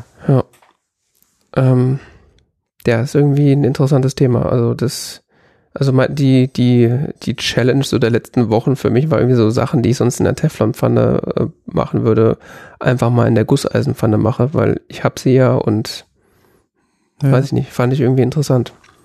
ja, ja, klar. Ähm, also lustigerweise ist das daraus entsprungen, dass ich quasi diese, diese ängstlichen Horrorvideos zuerst gesehen habe zu äh, Teflon ist giftig oder so. Also nicht, dass ich das geglaubt habe, aber das, da bin ich dann halt über, über dieses Thema zu Gusseisen und zu diesem ganzen Konglomerat an, wie funktionieren eigentlich äh, Pfannen, die tendenziell eher nicht antihaftbeschichtet sind Aha. und wie äh, man mit denen umgehen muss. Ja, äh, das Ja, gibt's auch quasi, ja. Thema mit Teflon ist immer, dass es sich halt ablöst und dann hast du dann so, so eine halb Teflon beschichtete Pfanne oder dass es sich so aufwölben. Hm. Also das mit dem Aufwölben habe ich bisher noch nicht gesehen. Also was halt passiert ist, wenn du nicht sonderlich pfleglich damit umgehst, also halt mit harten Gegenständen reingehst, dass halt sich die Beschichtung relativ schnell ablöst. Okay. Ah, wie gesagt, ich habe auch keine Erfahrung mit Teflon. Also. Ja. Ist aber, äh, wie ich jetzt festgestellt habe, auch kein Drama, weil es gibt ja auch so Leute, die sagen, ja, wenn da einmal was ab ist, dann darfst du das nicht mehr benutzen, dann ist das, ist das vergiftet, dann stirbst du sofort. Äh, ist auch Bullshit. Also selbst wenn du theoretisch irgendwie von diesem Teflon was abblättert, irgendwas essen solltest, ist hart egal. ist einfach, Ja, ja, das ist mir bewusst, aber es ist trotzdem irgendwie eklig. ja, nee, das äh, passiert ja auch nicht. Ich meine, wenn in deiner Pfanne irgendwelche, irgendwelche Reste von Beschichtung rumliegen, dann kocht man ja nicht da drin, sondern macht sie im Zweifelsfall erstmal sauber. Ja. Ja, keine Ahnung. Ist irgendwie sehr interessant. Und äh, ja, hat mich äh, irgendwie meine Gusseisenpfanne wieder so ein bisschen mehr benutzen lassen. Ich habe auch schon mal ein Wokspiegelei gemacht, um zu testen, ob es geht. Weil es wird dann halt sehr Ja. knusprig, weil der Wok ist halt so einen Millimeter dünn oder so, wird halt su- super Aha. schnell heiß. Aha. Dann kannst du dann so auf der einen Seite und dann Aha. flippst es einmal auf der anderen Seite, dann hast du so super krosses Spiegelei. Ich mache in der Regel Rührei. Bin zu doof zum Eier aufschlagen seit Jahren. Ja, nee, das. Ja, ich bin fürchterlich unbegabt im Umgang mit Eiern. Ich weiß auch nicht. Das ist. Ah, ja. Ja, das, das habe ich nicht. ja, äh, dann erübrigt sich die Frage, ob du eine Gusseisenpfanne hast, wenn du, hast ja schon gesagt, ne? Nee, ich habe keine Gusseisenpfanne. Ich habe, ähm, ich habe, wie gesagt, ich habe meine meine Edelstahltöpfe und mit denen komme ich wunderbar klar. Und ich weiß nicht, ich, ich, das Problem ist, ich bin da von Kindheit an geprägt von. Also meine meine Mutter hat äh, gefühlt Zeit ihres Lebens für AMC gearbeitet und ähm, ich bin da, also keine Ahnung, ich habe da so 20 Jahre meines Lebens mit AMC-Werbung verbracht, von daher. Ähm, ich bin da, glaube ich, äh, durch. Ja. ich bin da beeinflusst. Und daher will ich auch gar nicht zu viel drüber verlieren. Ja, also es gibt ja auch noch irgendwie so ganz andere äh, Kochgeschirr-Variationen, die dann irgendwie auch noch äh, dazukommen, über die ich auch noch nie nachgedacht habe, beziehungsweise mit denen ich noch, noch nie irgendwie ernsthaft Kontakt hatte. Äh, und zwar emailliertes äh, Gusseisen, heißt das so? Also wo quasi, Emailliert? Ja. Ja. Ja, du meinst ähm, mit Porzellan beschichtetes Edelstahl. Ja, so oder, im oder. Gusseisen, ja, ja, genau. Äh, gibt's ja auch den, den Dutch Oven, wie es so schön heißt. Äh, würde man wahrscheinlich in Deutschland als Bräter bezeichnen, der auch quasi so Ja, Porzellan. äh, äh, ja, also es gibt's auch äh, in, sehr interessante Sachen und Leute schwören da auch drauf und Leute brennen diese Sachen auch wiederum ein, auch wenn die äh, diese ähm, äh, Beschichtung von Öl dann darauf nicht so gut hält wie auf, auf Gusseisen direkt. Faszinierende Welt. Also Ja, Ich finde Emaille total toll. Ähm, so optisch Auch- oder auch praktisch? beides. Also ich habe teilweise ähm, ich habe so Emaille-Sachen, Aha. ähm, zum Beispiel so ein Durchseisieb, Aha, ja. Mhm. Weil ich da mal auf dem Trip war, ich will eigentlich weniger Plastik Mhm. ähm, benutzen. Ich glaube, das Ding hält auch noch 200 Jahre. Benutze es aber trotzdem nicht, sondern benutze immer noch das Plastikding, was ich vorher gekauft habe, weil äh, es halt ungefähr nur 20 Prozent wiegt. Mhm. Oder, naja, noch weniger, 5 Prozent. Also so, so ein Stahlding hat halt schon dann Gewicht, ne? Ähm, Ja, Prinzipiell finde ich es aber schon irgendwie cool als Ersatz für, für Plastikwaren. Also so, so ein Metall, Metall, was quasi mit einer Schicht, ähm, ja, Glasschicht oder was das ist, äh, versehen wird, so dass es ähm, unempfindlicher wird. Ja, das ist ja eh so ein Ding, äh, so erstens äh, Nachhaltigkeit und auch äh, Langlebigkeit. Also was, was mich halt auch an diesem Gusseisenthema so fasziniert hat, äh, auf eine gewisse Art und Weise, ist halt, dass die Leute halt sagen, erstens werden diese Pfannen mit der Benutzung immer besser, weil diese, ähm, diese äh, Schicht von, diese eingebrannte Schicht bei jeder Benutzung halt dicker und, und äh, immer weiter non-stick wird. Äh, und das zweite ist halt, dass sa sagen halt äh, sämtliche Leute, die über Gusseisenpfanne reden, dass die Dinger halt äh, dein Leben lang halten. Also es gibt halt irgendwie Leute, die haben irgendwie Gusseisenpfannen von ihren Omas geerbt und nutzen die weiter. Ich habe hier einen AMC-Topf, den hat meine Oma Ja. geschenkt bekommen von meiner Mutter in den 70er Jahren. Ja. Ja, den Und- benutze ich heute. Und das ist eigentlich so das, das Ding, was mich so, äh, oder der- einzige Punkt, der mich quasi so an, an diesen, an den Teflonpfannen so ein bisschen abstößt, ist, äh, dass sie halt im Zweifelsfall nicht lange halten. Also spätestens, äh, auch bei bester Benutzung, so nach vier, fünf Jahren oder sowas, ist halt irgendwann die Beschichtung hin und dann brauchst du halt eigentlich eine neue. Ey, das ist, das ist halt noch so ein Aspekt, der mich an den Dingern abschreckt, weißt du, weil auf der einen Seite, ja, ist voll bequem und voll äh, hier cool und, und sonst was und auf der anderen Seite denke ich so, ja, da habe ich hier so ein Ding rumstehen, was ich wahrscheinlich dreimal benutze und dann liegt es ewig rum und dann geht's kaputt und Da hatte ich dann Ja. auch, ähm, dann eher vielleicht doch noch so eine gusseiserne Pfanne. Das könnte ich mir noch vorstellen, ja.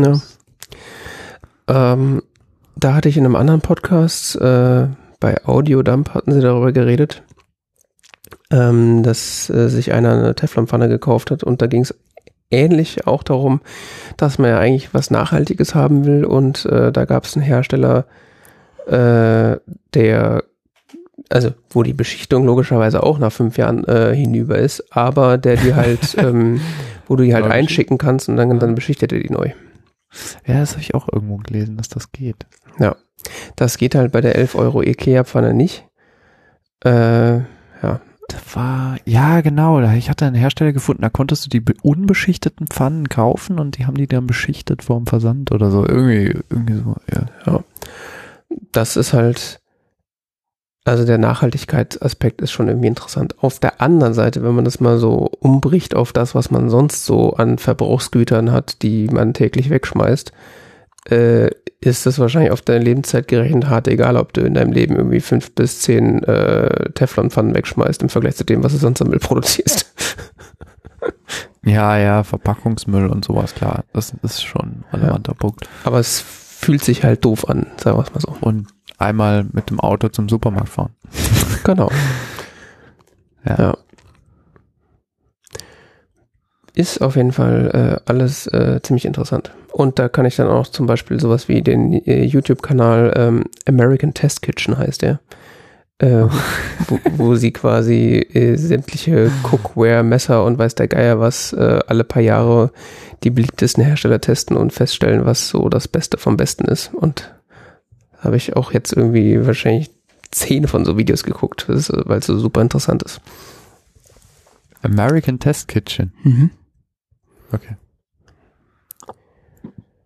Genau. Und ich schreibe den äh, YouTube-Channel von dem, von dem Herrn, den ich in letzter Zeit schaue, äh, der auch äh, über der viel mit Wissenschaftlern vor allem spricht, wenn er über solche Themen redet, schreibe ich auch noch rein. Ja. Aber nicht America's Test Kitchen. Mm. Das ist eine halbstündige Kochshow von PBS. 21 Staffeln. Nee, warte mal. Der Channel heißt. Oh doch, der Channel heißt America's Test Kitchen tatsächlich. Dann ist das wahrscheinlich so eine YouTube-Channel-Abwandlung von denen. Okay. Also die haben auf jeden Fall so ein YouTube-Format, das meistens nicht länger als fünf bis zehn Minuten geht, wo sie tatsächlich einfach äh, aus einer bestimmten Kategorie alles Mögliche durchtesten. Ja. Genau. Also übrigens so mit, mit YouTube-Channels und, und äh, Kochen gibt's ja ganz tolle Sachen. Ne? Äh, ja, das, äh, ich habe das Gefühl, meine sämtlichen Fähigkeiten, die ich in den letzten acht bis zehn Monate äh, dazu gewonnen habe, sind alles äh, entsprungen aus YouTube-Videos, die ich irgendwie geguckt habe. Ja, ja, weil ich habe ähm, äh, ich habe letztens, wollte ich eine, eine, eine, eine, eine klassische, ähm, eine Suppe kochen. Mhm. Und, und wirklich so einfachste Form im Sinne von, wie, wie, wie macht man mal so die einfachste Form von Suppe im Sinne äh, von gro großes Stück Fleisch kochen und so weiter. Mhm. Und ich habe tolles, äh, tolle Anleitung von einem äh, von einem Koch gefunden, das, wenn ich es richtig verstehe, hat auch eine Kochschule in Norddeutschland, äh, Kalle kocht. Ach ja. Mhm. das war unglaublich sympathisch. Ka ja, Kalles Gurkensalat kann ich empfehlen. Ja, Kalles Gurken. Das ist, ähm, er hat eine herrlich nordische Art und äh, hat da locker flockig so erzählt, wie er das macht dann. Es war war, war, war nett. Ich ja. habe was gelernt, es hat gut funktioniert und äh, wirkte sympathisch. ja, wenn wir das Fass aufmachen, da kann ich auch noch, also da gibt's wirklich Perlen. Das ist tatsächlich so, ja. Ja, ich weiß nicht, vielleicht heben wir uns das mal aufeinander mal auf, aber äh, für die nächste Episode oder Ausgabe der Küchenecke. genau. Weil ich habe noch ein anderes Thema. Auch Küchenecke? Ja, sozusagen. Ich, ich, es ist ein bisschen so Konsumecke, aber es ist irgendwie auch so ein bisschen Kochen. Mhm. Also, und zwar, ich weiß nicht genau, wie ich drauf gekommen bin, aber ich habe nach, nach, ähm, nee, ich weiß gar nicht, wie ich drauf gekommen bin. Ich weiß nicht, was ich gesucht habe. Ich kam irgendwie auf, auf Mate-Sirup. Manchmal passiert das einfach. Also, keine Ahnung, Amazon hat mir, oder irgendein Händler hat mir so, hey, guck doch mal, es gibt auch das und so, keine Ahnung, empfohlen. Mhm. Und dann kam ich auf den Trip so, wie, wie zur Hölle es geht. Man kann Sirup aus Mate machen und mhm. ja, kann man. Ähm, kann also jetzt aus dem Blättern? Kochen? Ja, aus dem Tee oder aus dem Mate-Tee-Aufguss kann man halt einfach einen Sirup machen, indem man den halt mit Zucker kocht. Mhm. Ich will auch gar nicht behaupten, äh, ich kann jetzt eine Anleitung, wie das geht. Ich habe es nämlich einfach gekauft. Okay. Aber ich ähm, war so begeistert von diesem kleinen Online-Shop, dass ich das einfach mal kurz erzählen wollte. Ähm, Mundart Sirup heißen die. Mhm. Die sind hier aus der Gegend quasi, aus Mannheim. Aus Mannheim. Genau, und da gab's eben den, gibt's den Yuzu Mate Sirup. Und den habe ich jetzt gerade eben hier schon wieder so ein Glas getrunken, also verdünnt mit Wasser natürlich. Mhm. Ähm, man kriegt da so ein für 8,95 so ein kleines Fläschchen mit 250 Milliliter Sirup. Mhm. Schmeckt so aus einer Mischung aus Zitrone und Mate. Mhm. Kann man einfach Wasser draufkippen oder irgendwas Alkoholisches oder sie empfiehlt auch, äh, die Macherin empfiehlt auch äh, zum Beispiel Bier ein bisschen damit anzureichern oder äh, Gin ist jetzt nicht meine Welt, aber so ein bisschen Wasser draufkippen und sonst was. Und ich habe so ein nettes, äh, erfrischendes Getränk, was so leicht süß schmeckt und ja, so ein bisschen nach Mate und Zitrone und ich finde es total cool.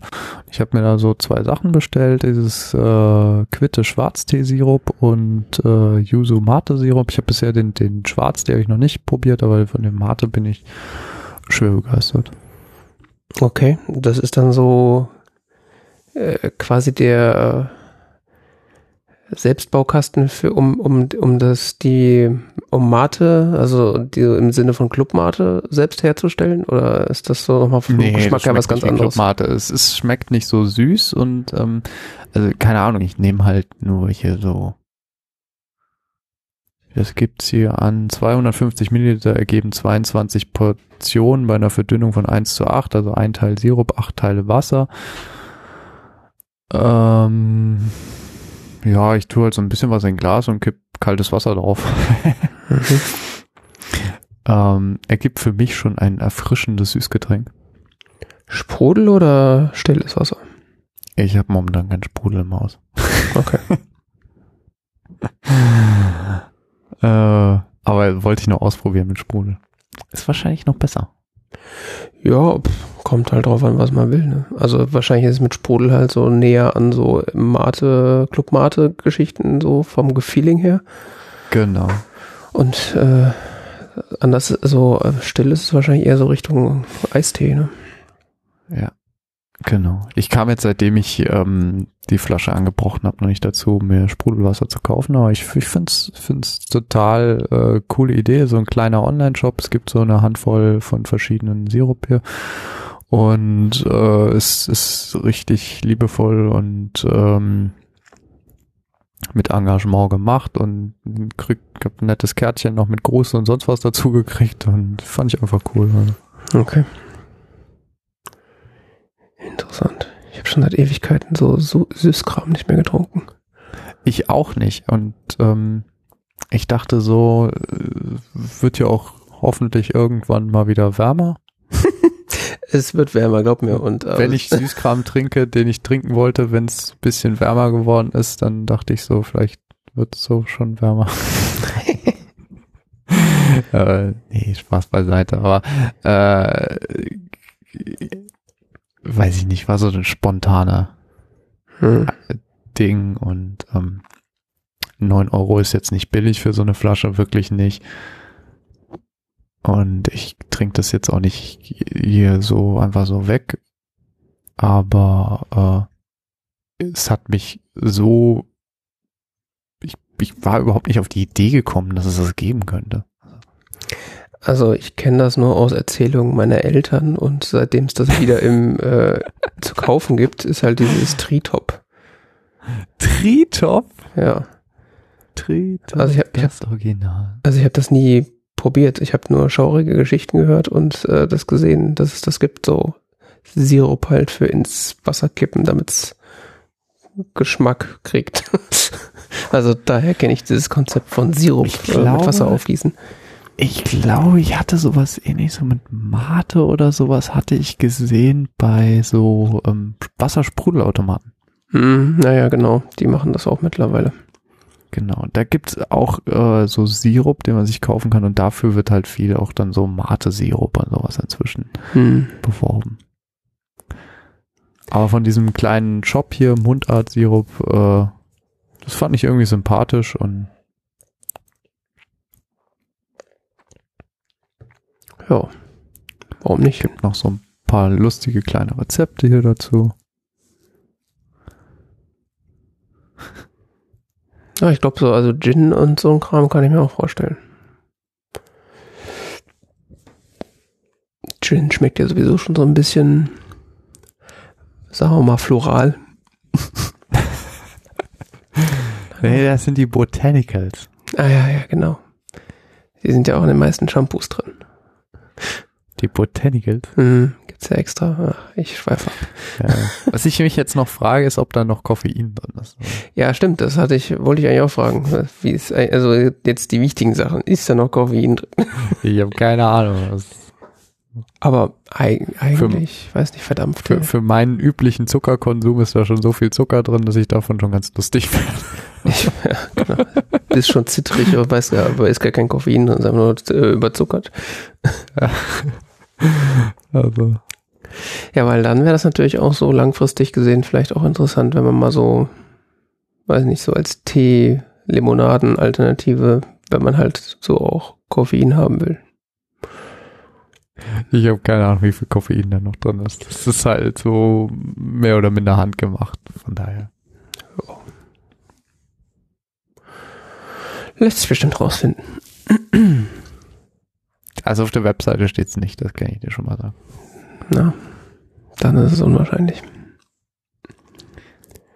Nee, wie gesagt, das ist so mehr oder minder handgemacht. Ich werde es wahrscheinlich selber nicht wissen, wie viel da noch drin ist. Hm. Besteht Ja. zu 33 Prozent aus Mate-Tee. Okay. Von daher wird wahrscheinlich schon noch irgendwie ein bisschen Koffein drin sein.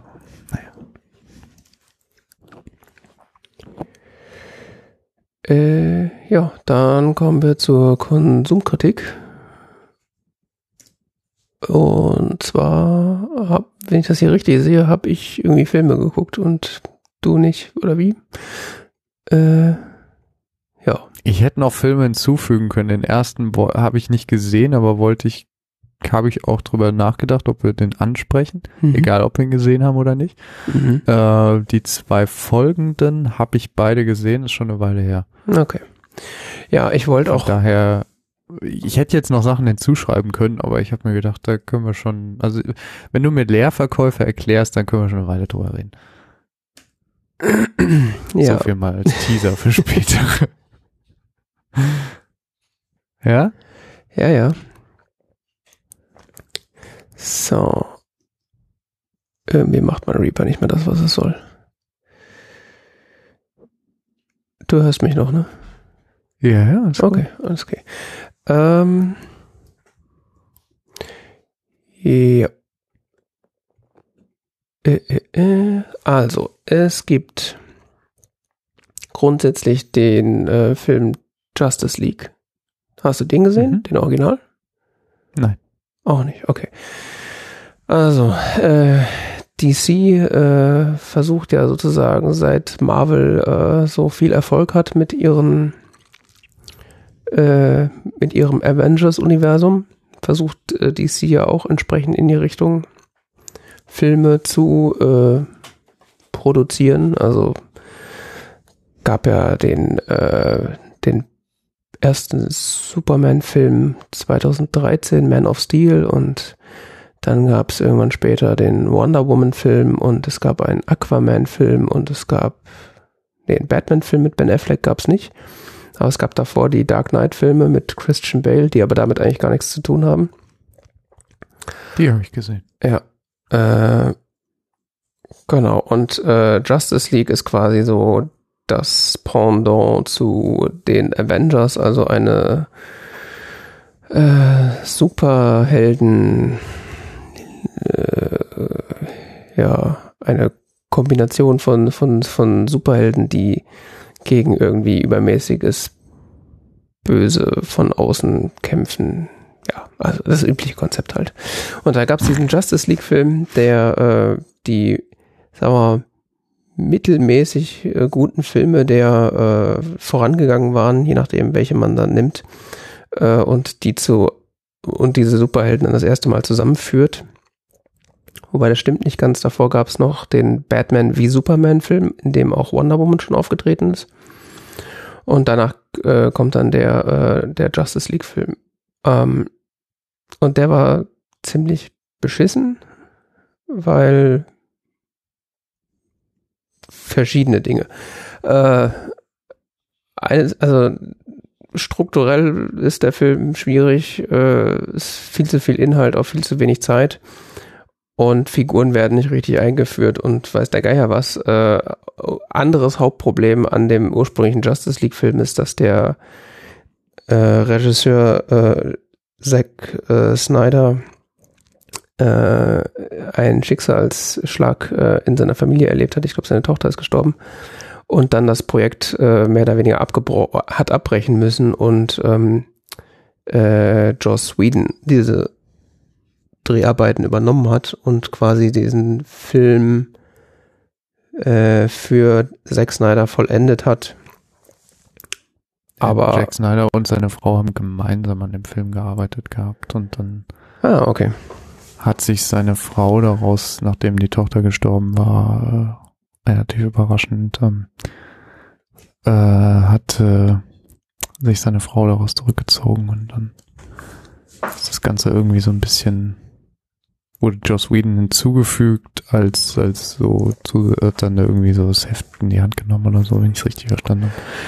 Ja, und wenn man so den TV äh, Kritikern beziehungsweise auch Leute, die damit vertraut sind mit den ganzen Thematiken, ist, hat wohl Joss Whedon auch nur einen winzigen Teil der gedrehten Szenen verwendet und eigentlich so die, die Handlung so ein bisschen abgeändert und auch äh, ja, also die ursprünglich, es hieß auf jeden Fall die ganze Zeit, die ursprüngliche Vision von Zack Snyder sei in diesem Film nicht umgesetzt worden und äh, ja, es ist ein Projekt, was kaputt, was sozusagen zu einem schlechten Ergebnis geführt hat, äh, was aber so vielversprechend irgendwie am Anfang aussah, bla bla bla.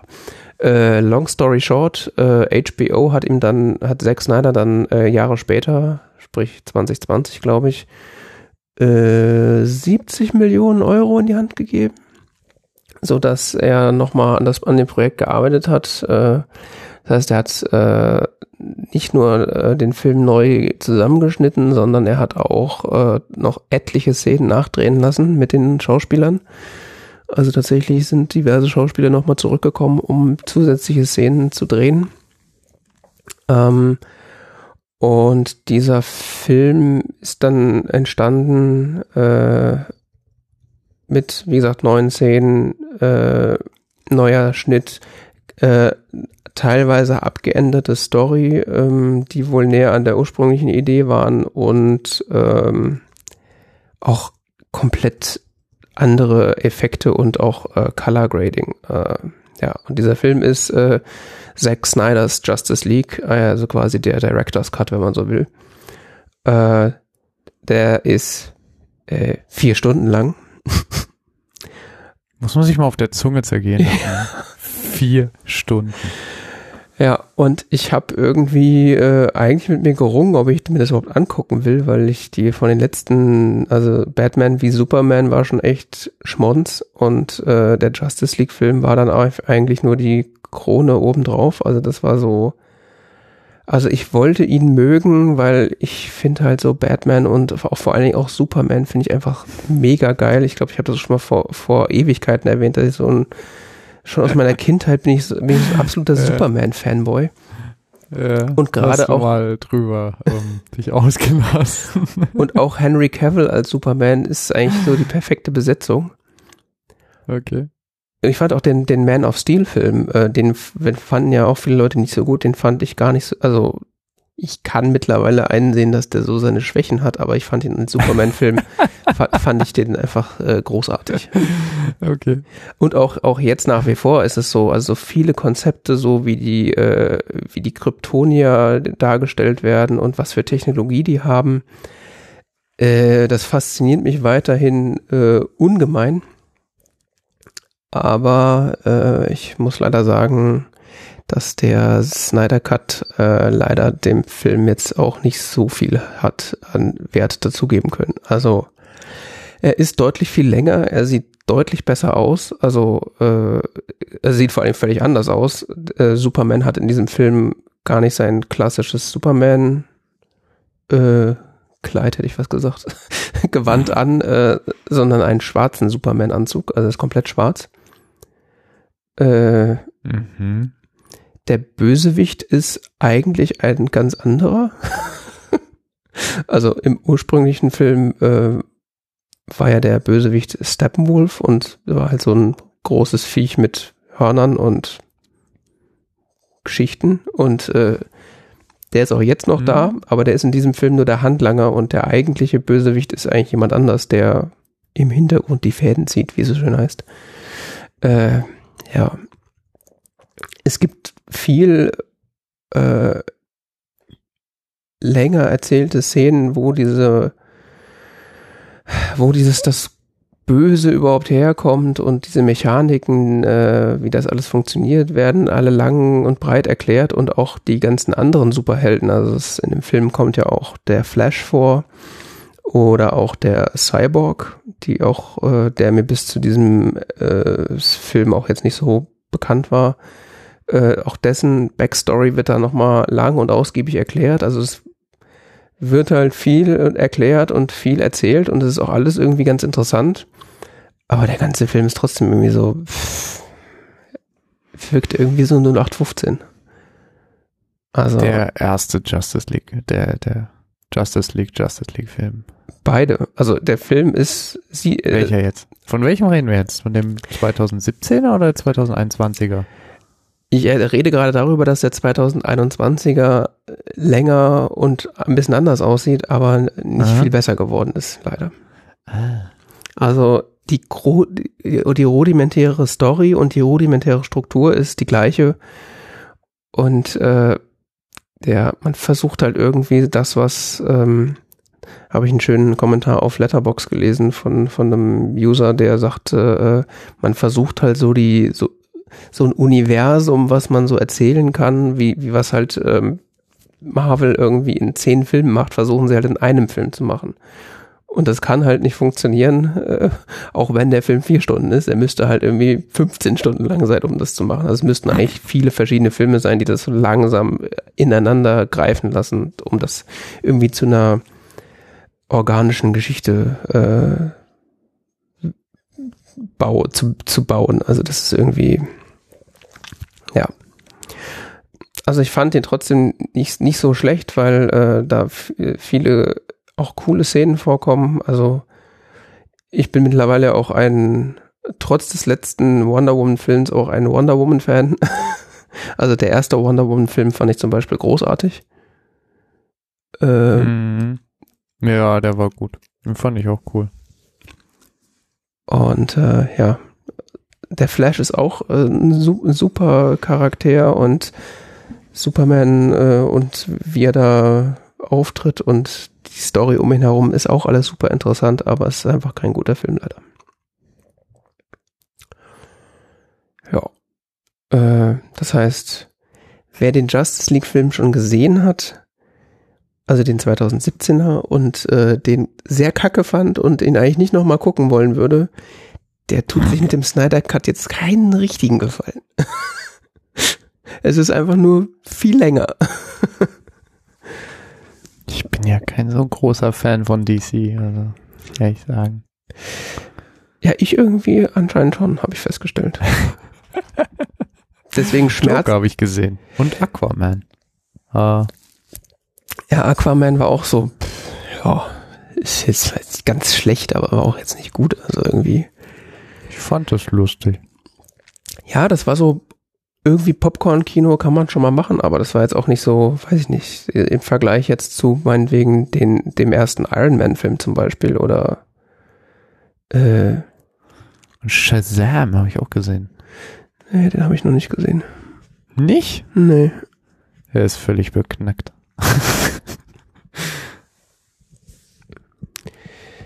den habe ich tatsächlich nicht gesehen, nee. ja. Ja, Eins also seine Schwächen, aber er ist recht unterhaltsam. Ähm, nee, Joker fand ich, der, der war cool, ne, mit Joaquin Phoenix. Den muss ich auch noch Bis- gucken.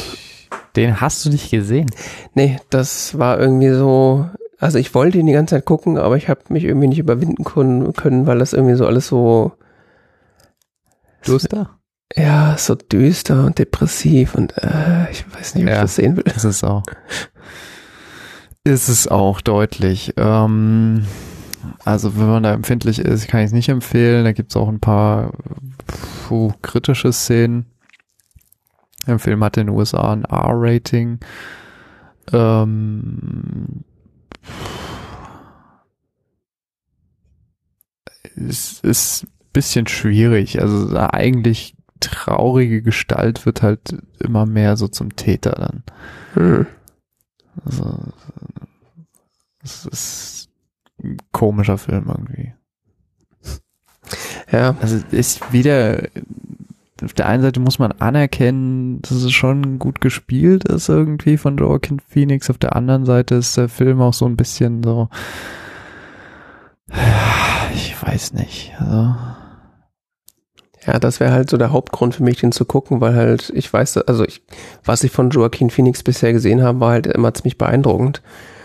ja, ja, genau. Also ich, ich finde den auch toll gespielt von ihm. Ich würde sagen, der Film hat so Schwächen im Drehbuch, wenn überhaupt. Also, ich weiß es nicht so richtig, wo man es festmachen soll. Es ist halt eigenartig. So ein Genre, so ein Typ wird wahnsinnig und dreht durch. Ne? Also Mhm. so, es ist halt so Taxi Driver oder so. Äh, Falling Down. Ja. Ja. Also der, der, der Trailer war halt teilweise so ein bisschen. Also ich habe hab eigentlich kein Problem mit irgendwie Gewalt oder so. Also wenn es jetzt nicht so Splatter-Kram ist. Äh, aber der, der Film wirkt auf mich halt so, oder der, die Trailer erwecken den Eindruck, dass der Film halt so die ganze Zeit düster und halt wenig irgendwie Relief drin hat. Und das weiß ich nicht, ob ich mir das antun will. 90 Minuten oder wie lange der geht. Oder zwei Stunden. Ja, ich will nicht so viel über das Ende verraten, aber ja. Ja, Bis aber eigentlich, 90 Minuten düster. Eigentlich will ich will ich den noch gucken, aber ich finde irgendwie, weiß ich nicht, vielleicht muss ich das an einem Da muss man in guter Stimmung sein oder irgendwie an einem sonnigen- schlechter Stimmung, wenn oder so. Ich weiß es nicht genau. Also je nachdem, was für einen funktioniert. an einem schönen so, äh, Frühlingstag, wenn die Pandemie vorbei ist, dann vielleicht. Ja, ja, ja, vielleicht. Ähm, Ich weiß es nicht. ansonsten, ja, Justice League, ich weiß nicht. Ich, bei den DC-Filmen halte ich es immer so, wenn ich darüber gute Kritiken lese, dann gucke ich mir sie an. Ja, Ansonsten nicht. Ähm, dann hast du nicht so viele es sei gesehen. ne? denn, ich verspreche mir davon, was? Dann hast du nicht so viele gesehen. Es sei denn, ich verspreche mir davon, dass sie halt irgendwie aus irgendwelchen Gründen unterhaltsam sind gerade. Also ich meine, ich habe auch den Lego Batman Movie gesehen. Okay, den habe ich nicht gesehen. Was? Du bist ja schlechter informiert. Also ich wette, am Ende habe ich mehr gesehen als du. Wahrscheinlich. Ja, Ich- ich Suicide zähl- ich zähl Squad das aber ich nicht. Zum Beispiel nicht. Also, Suicide Squad. Nee, den habe ich auch nicht gesehen. Das war mir zu dumm. Ja, ja siehst du. Ja. Ähm, ja, ich gucke ja manchmal so Filme ganz gerne, weil sie ähm, irgendwie muss ich nicht so viel denken und Oh, der gute Kerl haut dem bösen Kerl eine rein. Haha. so, äh, ja.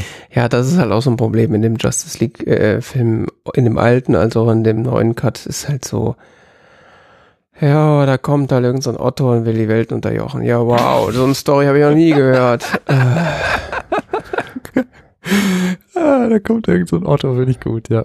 Ja, Das beschreibt so quasi jeden Superheldenfilm. ja, der Otto will die Welt unterjochen. Also irgendwann ist dieses Thema halt auch mal durch. Also ich kann verstehen, dass man, also es ist ja sowieso meistens so, dass in, irgendwie so im Blockbuster Popcorn Kino, dass sämtliche Narrative, die da durchgespielt werden, die gibt's ja schon alle.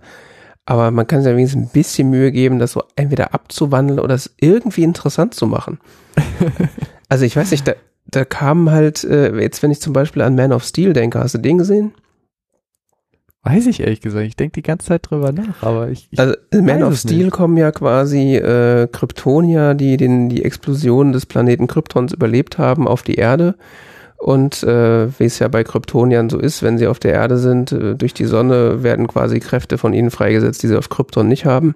Sprich, sie werden zu, zu Superman-artigen Wesen und äh, die kommen halt auf diese Idee, ach, wir könnten ja diesen Planeten unterjochen und zu unserem eigenen machen, was halt dann Superman logischerweise nicht so geil findet und äh, dann gibt's halt großes Gesicht äh, gegen Fäuste drücken.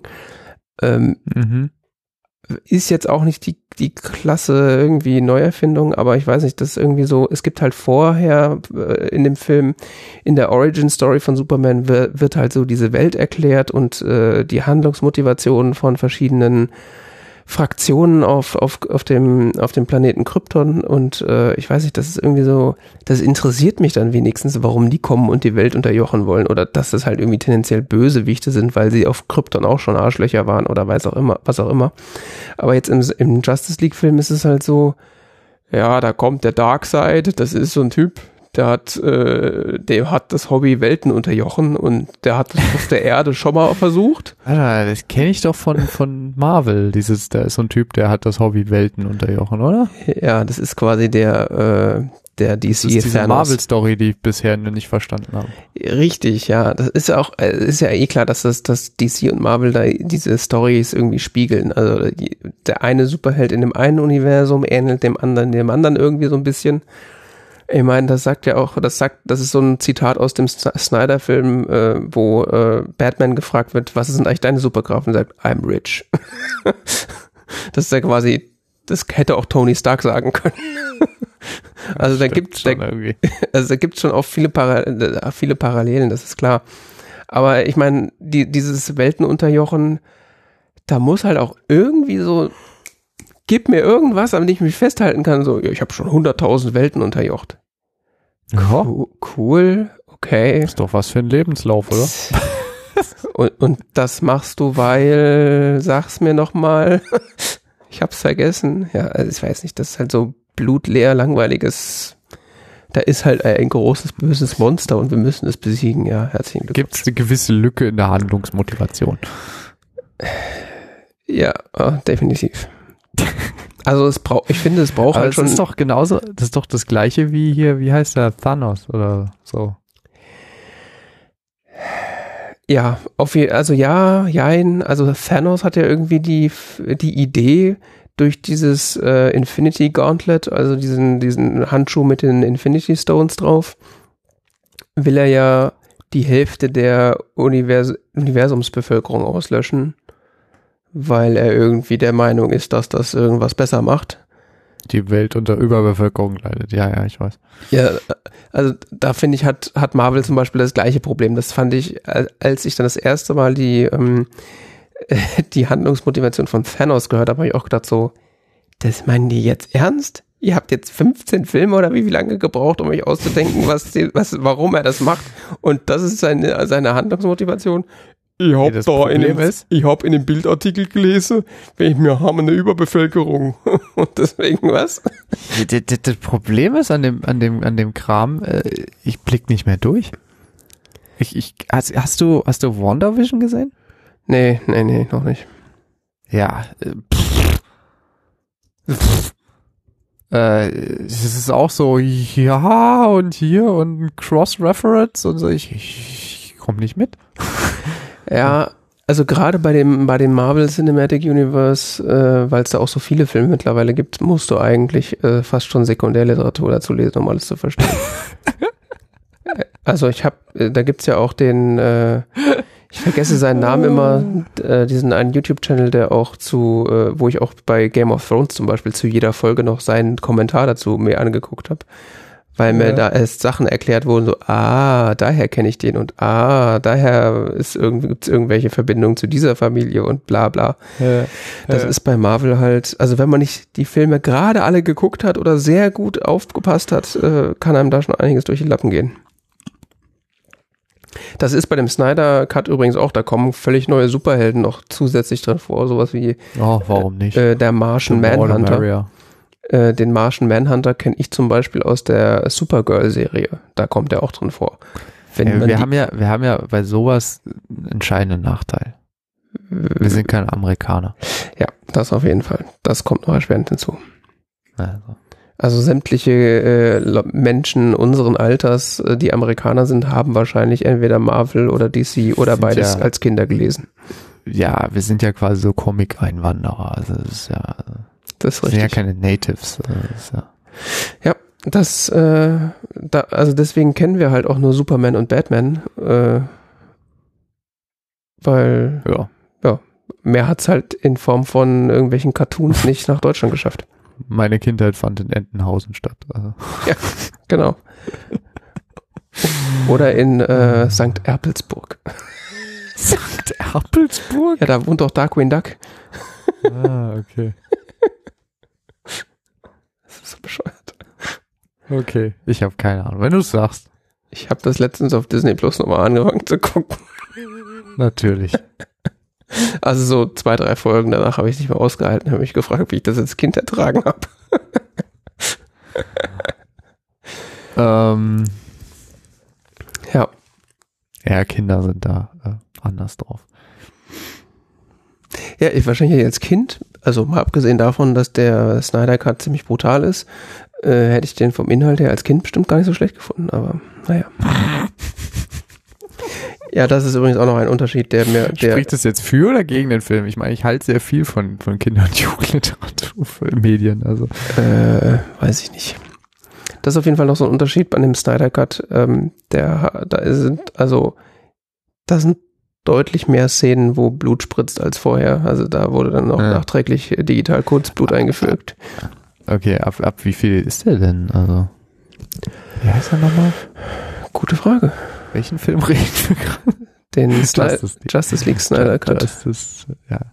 Also, wie ich überhaupt darauf gekommen bin, es gibt einen, wenn man also wirklich einsteigen will mit dem Film, ne? Und nicht nur unser dummes Gelaber hier anhören will. Hm. Ähm, es gibt einen sehr, sehr langen ähm, Artikel von Roger Ebert zu dem Film. Okay, wer ist das? amerikanischer. Es ist quasi einer der berühmtesten amerikanischen Filmkritiker, der so gefühlt jeden Film, den er irgendwie finden kann, äh, Artikel zu schreibt. Und da gibt es so einen längeren Artikel, zu dem wir auch das erklärt, so was da eigentlich passiert ist mit der mit der Entstehung vom ersten Film und so weiter. Hm, okay. und welche Storylines und keine Ahnung was. Mir war es schon teilweise zu detailliert, aber ich kann das mal verlinken, weil ich glaube, es gibt Menschen, die sich dafür mehr begeistern. Interesting. Ähm, so war ich da drauf gekommen überhaupt, dass ich darüber nachgedacht habe, diesen Film zu schauen, weil ich, wie gesagt, den ersten nicht gesehen, den, den ersten Justice League und ähm, Ja, also wenn du dich das, du, bin weiterhin nicht überzeugt, ob ich mir diese vier Stunden antun soll.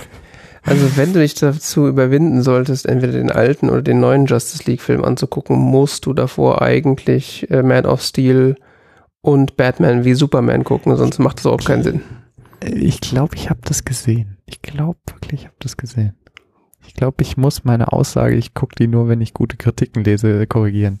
Ja, weil, also das ist jetzt kein Spoiler für Justice League, sondern für Batman wie Superman, aber äh, in Batman wie Superman du- stirbt Superman am Ende. Okay, das wusste ich nicht. Aber äh, wer? Superman, Äh, der nee. Typ mit dem roten Cape. Achso, okay. nee, das ist aber nicht in Man of Steel, oder?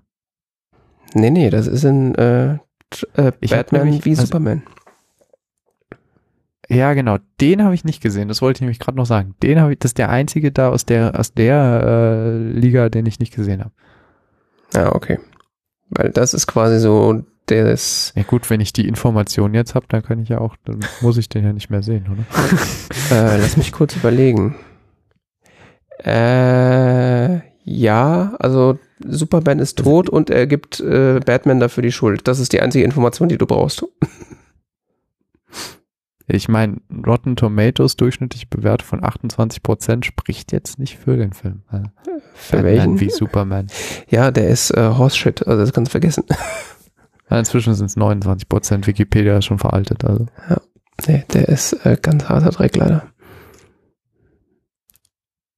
Da weiß ich auch nicht, was da Okay. passiert ist.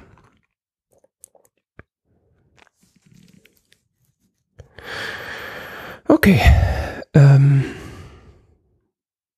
dann habe ich äh, ja, mit Ja. äh, mich mit der äh, Welt äh, der Wall Street und der Börse beschäftigt. und ähm, hab, ja, hab zwei Filme zu dem Thema geguckt. Äh, äh, einmal äh, The Wolf of Wall Street, Mhm. der unfassbar gut bewertet ist. Also der hat ja teilweise irgendwie so vier von fünf Sternen oder weiß ich nicht auf. Also der ist ja wird ja hoch gelobt, habe ich das Gefühl. Hast du den gesehen? Ja, ne? Ich habe den vor einigen Jahren gesehen, ja. Ja. Also Wolf of Wall Street ähm, ist so halb autobiografisch, also basiert auf dem Buch von Jordan Belfort, der seine eigene Geschichte erzählt. Äh, und ähm, Jordan Belfort äh, ist, ja, wann ist das irgendwie? Mitte der 90er Jahre oder sowas, Ende der 80er, irgendwie sowas. Ähm, ist ein junger Aktienbroker an der Wall Street, der feststellt, dass, ähm, oder anders gesagt, äh, Aktienbroker an der Wall Street äh, bekommen eine Provision, wenn sie eine Aktie verkaufen. Also eine Aktie an einen Käufer verkaufen. Ähm, und diese Provision ist irgendwie, weiß ich nicht, ein paar Prozent, nicht sonderlich so viel. Also es kann schon einem sehr viel Geld bringen, wenn man sehr viel Aktien verkauft. Mhm. Ähm, und er findet dann raus, äh, durch Zufall, weil er gefeuert wird, äh, dass es die, also das weiß er vorher schon, dass es Penny Stocks gibt, also Aktien, die von Unternehmen, die quasi nichts wert sind, ähm, die hauptsächlich von so der Unter- und Mittelschicht gehandelt werden, also nicht von Leuten, die normalerweise Aktien kaufen. Und er findet daraus, dass die Provision von Aktien, äh, dass die Aktienprovision auf Penny Stocks 50 Prozent ist. Das heißt, 50 Prozent des Kaufpreises kann er sich einfach einstecken.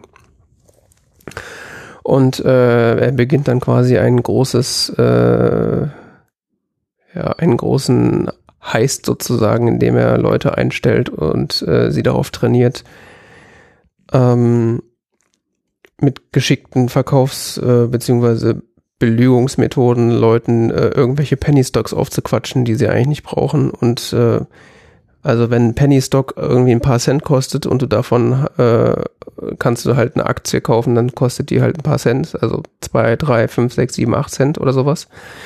Und er beginnt dann halt so die Leuten, also äh, Leuten, die tatsächlich Aktien normalerweise kaufen, äh, also teure Aktien, äh, versucht er dann Penny Stocks aufzuquatschen mit entsprechenden Verkaufsmethoden und ist damit erfolgreich. Das heißt, Leute, die normalerweise irgendwie äh, 10.000 Euro in IBM investieren, äh, investieren plötzlich äh, 10.000 Euro in irgendwelche äh, Hinter Hintergartenlauben äh, Penny Stocks. Äh, was heißt für ihn halt 10.000 Euro äh, pro Investition heißt für ihn 5.000 Euro Provision und macht das Ganze zum Geschäftsmodell und wird damit äh, stinkreich äh, und zieht halt dann so eine Firma auf, äh, die halt das als Hauptscheme äh, quasi benutzt, um Geld zu machen. Und dieser Film erzählt so seine seinen Werdegang in dieser Branche und er zeigt vor allen Dingen diese Branche. also äh, ich glaube, ich habe Ja, noch nie also- so viel. Also ich, er zeigt ein Bild dieser Branche. Ich weiß nicht, ob das ein echtes Bild ist. Das muss man noch mal dazu sagen. Äh, Bestimmt. ich habe noch nie so viele Prostituierte, Stripper und Koks gesehen, glaube ich. Du hast nicht diese Wall Street Filme gesehen, oder? Du meinst den Wall Street Film mit Charlie Sheen und Michael Douglas? Ja. Ist das da so ähnlich? Skrupellose Spekulanten, ja. Ja gut, das, das Theme äh, ist ja, weiß ich nicht, ist ja eigentlich kein Unbekanntes. Aber es ist schon alles ziemlich menschenverachtend, was da passiert. Es gibt dann irgendwie so eine Szene, wo äh, sie anfangen, über Kleinwüchsige zu sprechen, dass sie sich irgendwie Kleinwüchsige mieten wollen und sie als Geschosse verwenden und äh, dann darüber diskutieren, ob man sie denn wie Menschen behandeln müsste. Aber es wäre wahrscheinlich besser, weil es Mhm. sieht sonst doof aus. also so, äh, what? Also es ist sehr, sehr, sehr düster, was man da so äh, zu sehen bekommt. Ähm, ja, und äh, die, der Werdegang von ihm geht dann halt so entsprechend weiter. Äh, also seine, seine Machenschaften sind ja jetzt schon quasi nur halblegal, wenn nicht sogar komplett illegal, äh, weil er ja seine Klienten eigentlich anlügt. Ähm, weil diese Stocks, die er da verkauft, sind natürlich kompletter Quatsch.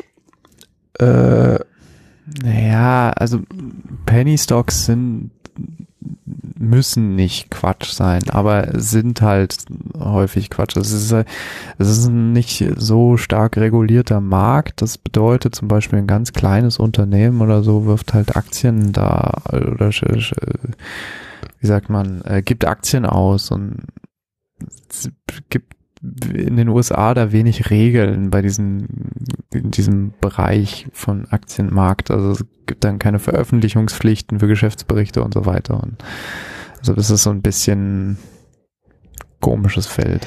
Ja, er betreibt es auf jeden Fall relativ halbseiden, weil er ja den Leuten irgendwas vom Himmel verspricht, was es gar nicht äh, gibt. Also er sagt ja dann, die sind total super toll, kauft das jetzt.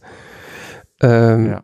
Aber es kommt, er geht dann natürlich weiter, dass er irgendwie an äh, Aktienausschüttungen von anderen Firmen beteiligt ist und dann irgendwie die Aktien selber kauft und den Preis in die Höhe treibt. Äh, also betreibt dann regelmäßig irgendwie Marktmanipulationen und äh, also er verdient sich halt dumm und dusselig und es ist äh, äh, ein Großteil davon ist halt illegal. Und äh, ja, also das ist so die, die Story und äh, wie es dann zu Ende geht, kann man sich dann selber angucken. Ähm, ja, also ich, weil, ich bin irgendwie ein bisschen hin und her gerissen, ob ich diesen Film gut finden soll oder nicht. Also er ist eigentlich kein schlechter Film von, also wie er gemacht ist. Also ist sehr, sehr gut produziert. Die Schauspieler, die Besetzungen sind eigentlich alle top. Äh, aber ich glaube, das Thema ist mir irgendwie zu verroht, habe ich das Gefühl. Also ich habe, mhm. der Film ist auch relativ lang. Also ich wollte den ursprünglich vor ein paar Wochen schon mal gucken. So abends, so um neun, halb zehn habe ich gedacht, ach, konnte ich einen Film gucken. Und dann habe ich gesehen, wie lang der ist. Ich glaube, der ist der hat eine Laufzeit von drei Stunden. Ja, genau. Der ist nämlich äh, fast so ein Herr der Ringe-Film, hätte ich fast gesagt. Mhm. Äh, ja, der ist ewig, ja erinnere mich. Also ich muss sagen, ich kam mir jetzt nicht gelangweilt vor. Also das, die schaffen es, oder der Film schafft es schon in seiner Laufzeit irgendwie eine konsistente Geschichte zu erzählen, die auch unterhält und die interessant ist. Aber es ist halt irgendwie drei Stunden lang irgendwelche Arschlöcher sich anzugucken, die halt äh, im Zweifelsfall Geld anderer Leute verbrennen und äh, andere Menschen wie Scheiße behandeln, ist irgendwie muss man muss man mögen. Also ja, es ist ein sehr komischer Film. Ähm, was, was, was sehr die, die Besetzung ist natürlich großartig. Ich meine, Matthew McConaughey als da dieser verrückte äh, Mentor, den er da hat, der so wirklich, also was er verrückt ist, so ein bisschen schrullig irgendwie ist. Ne? Bisschen, ne? ja, ganz kleines bisschen. Ähm, der ihn so führt oder eben so Tipps gibt oder so. Ich weiß es nicht mehr so. Er arbeitet ihn quasi ein in seinen Job. Ja, am Anfang. Genau, und dann, dann, dann ähm, Jonah Hill, der so sein, ähm, was ist das, so Kollege oder sowas? Ja, wobei fast schon Teilhaber. Also es ist irgendwie so, mhm. der, der gründet ja. ja. mit ihm zusammen quasi diese Firma am Anfang. Der ist ja am Anfang irgendwie genau, Möbelverkäufer oder sowas und der sagt dann ja hier, wenn du mir zeigst, wie man so viel Geld macht, dann äh, steige ich mit ein. Ja, genau. Der, der, ähm, ja, ja, der ist auch in der, in der Originalfirma, auf der das basiert, ist der auch äh, eingestiegen. Der Donny Assoff. Ähm, ja, das, das ist irgendwie, ist ein schräger Film, ja. Ja, bin da so ein bisschen hin und her gerissen. Ich, auf der einen Seite ist es halt so, ja, es, ist, schwimmt das so in dieser Suppe von Wall Street Film irgendwie, also wie gesagt, also Wall Street 19, von 1987 beziehungsweise Wall Street, Achtung, deutscher Titel, Geld schläft nicht. Gott sei Dank habe ich den nicht auf Deutsch Englisch, Eng, Englisch Wall Street Money Never Sleeps. Also beide von Oliver Stone. Mhm. Beide mit Michael Douglas. Ich habe die auch gesehen, ich kann mich null an diese Filme erinnern. Mhm. An Wolf of Wall Street kann ich mich aber erinnern. Mhm. Spannenderweise. Und ähm, ich, ich finde es auch immer wieder äh, heutzutage, also, es ist sicher fünf Jahre her, dass ich den gesehen habe, aber ich könnte schwören, wir haben sogar schon mal in diesem Podcast bei diesem Film geredet. Das wäre natürlich jetzt peinlich. Wieso? Ich meine, es sind ja, äh, gibt diesen Podcast ja seit zehn Jahren, also Stimmt. Das ist ja ein Zeitdokument. Ja. in der Zeit verändern sich ja Dinge, also.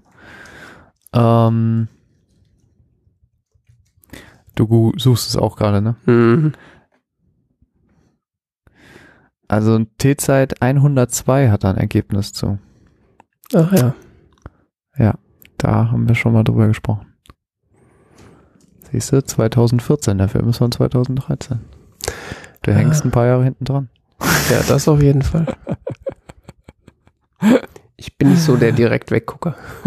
Ja, ja, ist ja okay. Ähm, aber ich wusste, ich habe ihn vor einigen Jahren gesehen.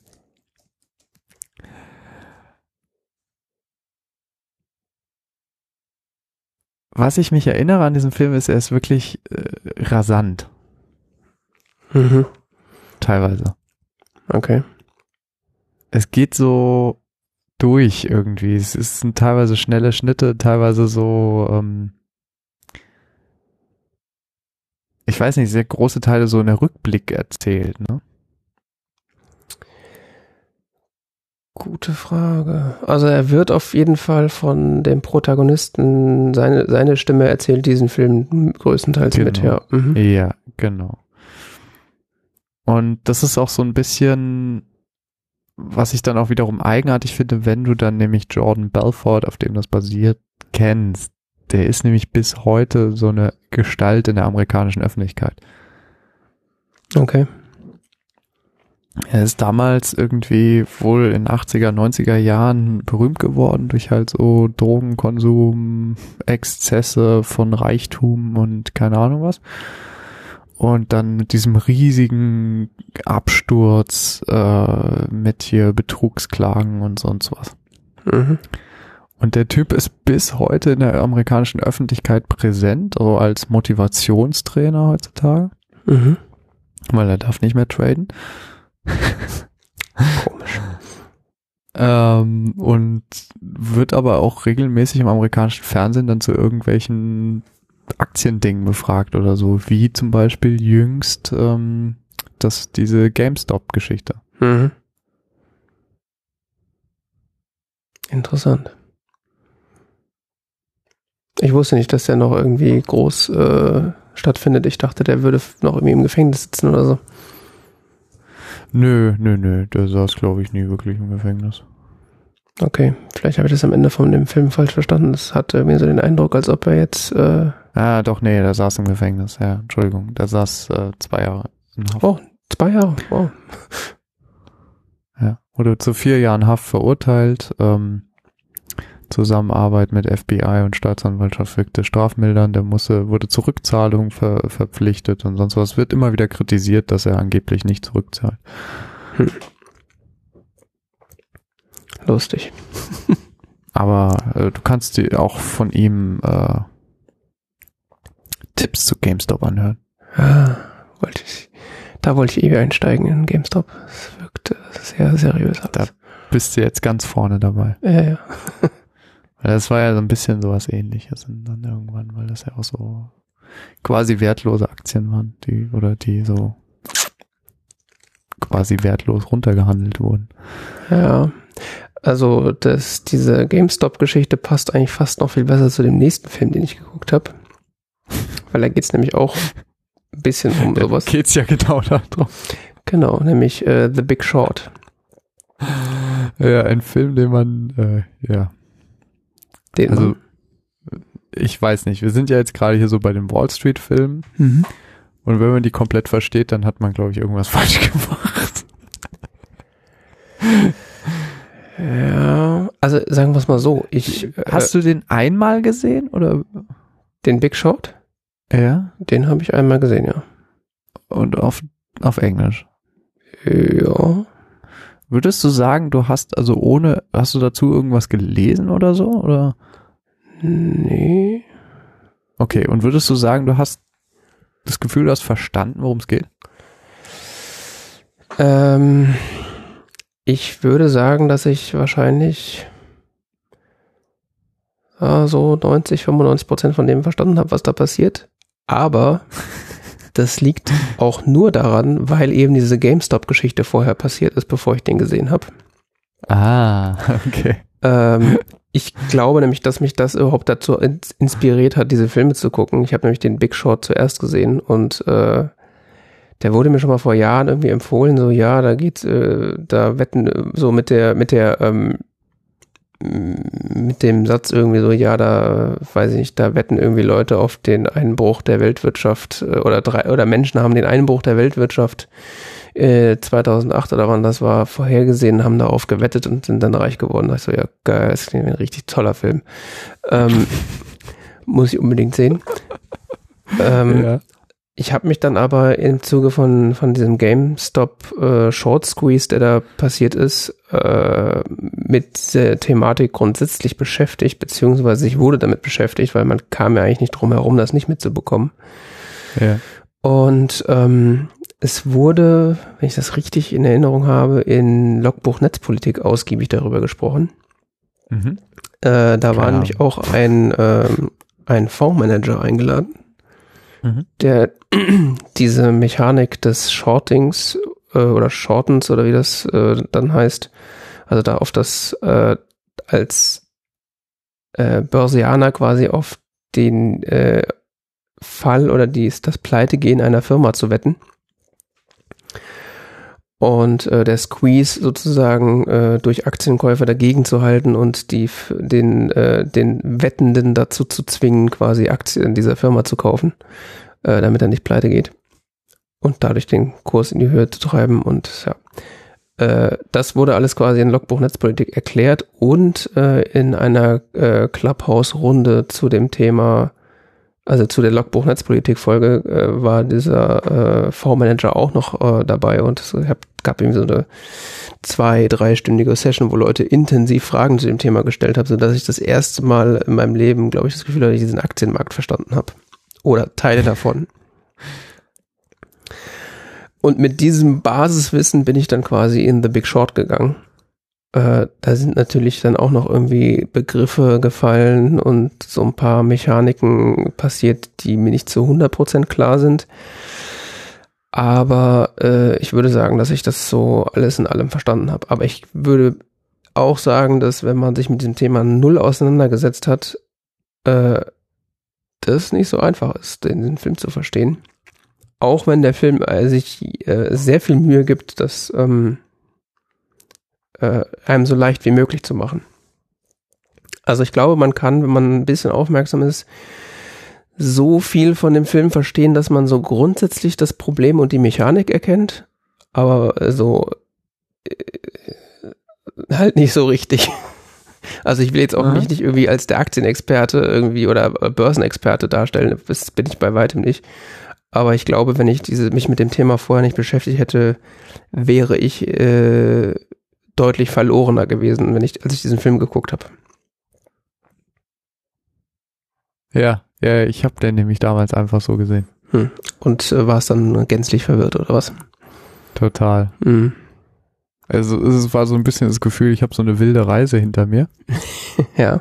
So sind gerade tausend Dinge passiert. Irgendwie war es cool. Irgendwie fühle ich mich gerade klüger als vorher. Mhm. Aber so richtig weiß ich nicht warum. Mhm. so. Und irgendwas mit Aktien ist total böse. so ungefähr war so mein Gefühl danach. Ja, ich, also was ich zum Beispiel, was ich glaube, während des Films verstanden zu haben, aber jetzt schon wieder vergessen habe, wie es funktioniert, ist es zum Beispiel dieses, äh, wie man quasi äh, diese Housing Market Produkte erstellt und wie die verkauft werden. Also, äh, also der Film handelt ja äh, quasi darum oder darüber, dass ähm, in den äh, 2008 äh, der US-amerikanische Immobilienmarkt komplett äh, eingebrochen ist und dadurch quasi eine Weltwirtschaftskrise aus, ähm, ausgelöst wurde. Mhm. Und ähm, der Film erklärt so Grundmechaniken äh, relativ stark runtergebrochen. Also es ist auch irgendwie ein bisschen grenzwertig sexistisch teilweise, weil dann gibt es dann so Szenen, wo äh, dann, äh, wo quasi irgendeine so Mechanik gerade erklärt wird und dann wird die vierte Wand quasi so gebrochen und der Protagonist sagt dann so, ja, ich weiß, das hast du jetzt alles nicht verstanden, äh, ist auch nicht so schlimm. Deswegen haben wir jetzt Margot Robbie, wie sie in einem Bubble Bath sitzt, äh, mit Champagner in der Hand und dir das nochmal für Dumme erklärt. Äh, ja. Genau. Genau. Ähm,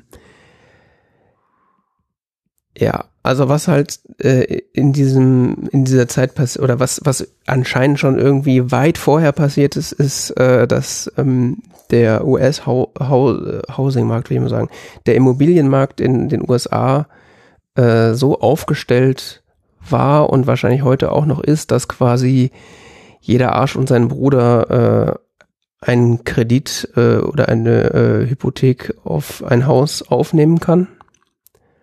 Äh, und so an Wohneigentum kommt.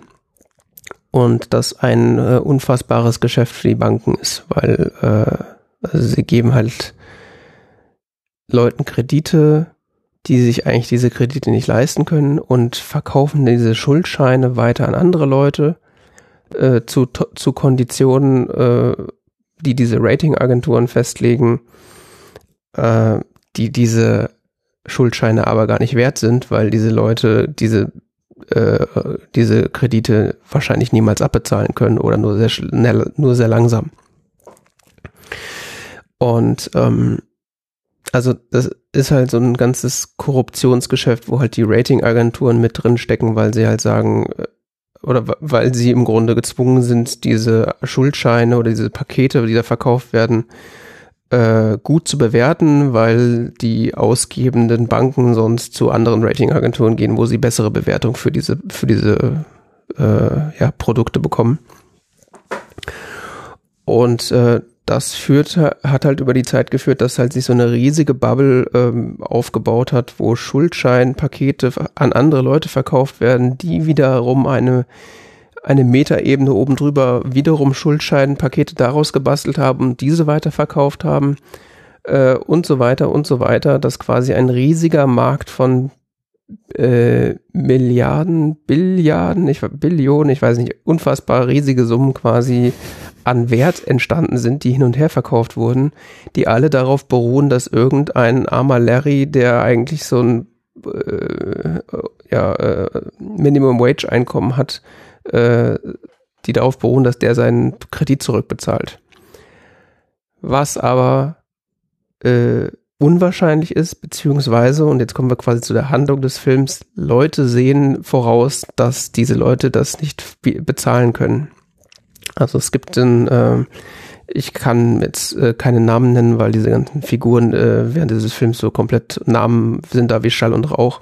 Es gibt auf jeden Fall diesen einen äh, äh, Fondsmanager, der von Christian Bale gespielt wird, der sich quasi diese ganzen Produkte und die, die Kreditverträge dieser Leute äh, anguckt. Also der scheint irgendwie so Teilzeitautist zu sein. Also der liest sich da Sachen durch und guckt sich Sachen an, die, äh, weiß ich nicht, die sich niemand offensichtlich sonst angucken würde. Denn er stellt da fest, dass ähm, äh, dass äh, in den kommenden ein, zwei Jahren zu diesem Zeitpunkt des Films äh, die Zinsen steigen werden oder dass, dass, dass äh, ja, die Zinsen steigen werden auf, auf das, was die Leute da zurückzahlen müssen. Und dann ganz, ganz viele Leute, weil die Zinsen gestiegen sind, äh, ihre Kredite nicht weiter abbezahlen können. Und äh, also er, er stellt quasi fest, dass da eine riesige Blase ist, die äh, in ein bis zwei Jahren platzen wird. Und dann kommt quasi das Mittel des, des Shortens äh, zum Einsatz. Also er geht dann zu diversen Banken, zu Goldman Sachs und ich Lehman Brothers, also diese ganzen äh, berüchtigten Banken, die wir dann alle kennengelernt haben nach der Finanzkrise, weil sie dann alle gerettet werden mussten, äh, geht zu denen hin und lässt sich quasi ein Finanzprodukt erstellen, in dem er darauf wettet, dass der Immobilienmarkt äh, einbricht. Und er wettet irgendwie fast das gesamte Fondsvermögen, was er managt, da drauf, äh, was zu dem Zeitpunkt irgendwie so 500 Millionen US-Dollar sind. Und die Banken erstellen ihm liebend gerne dieses Produkt, äh, auch wenn sie äh, sozusagen, wenn er gewinnen sollte, ihm dann äh, seinen Wettgewinn auszahlen müssen. Äh, und sie machen das deswegen gerne, weil äh, der Housing-Markt, der, der Housing-Markt, also der Immobilienmarkt in den USA, auch weil die, ähm, die, die Ratingagenturen äh, da entsprechend gute Wertungen aussprechen, als eins der solidesten äh, Finanzprodukte, Objekte in diesem ganzen Markt äh, gelten. Also der, der Immobilienmarkt gilt quasi als rock solid und ähm, dass der irgendwie einbricht, ist so unwahrscheinlich wie noch irgendwas. Deswegen würde da niemand drauf wetten, zumindest in der allgemeinen Wahrnehmung.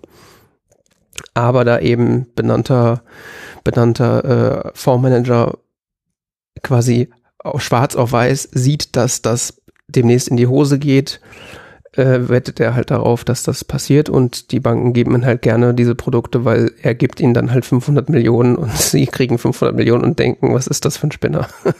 Der gibt uns gerade 500 Millionen für eine Wette, die er niemals gewinnen kann. Ja, äh, zeitgleich äh, oder mehr oder weniger zeitgleich merken das auch andere Leute, beziehungsweise haben halt äh, Verdacht, dass da irgendwas nicht stimmen kann. Äh, derjenige aus dessen Sicht quasi diese Geschichte erzählt wird, oder nicht aus dessen Sicht, aber es gibt quasi einen Charakter in, der, in dem Film, der spielt einen Broker oder einen Banker bei der Deutschen Bank und ist auch gleichzeitig die Figur, die äh, den, den Zuschauer quasi durch diesen Film führt und diese Geschichte so ein bisschen erzählt.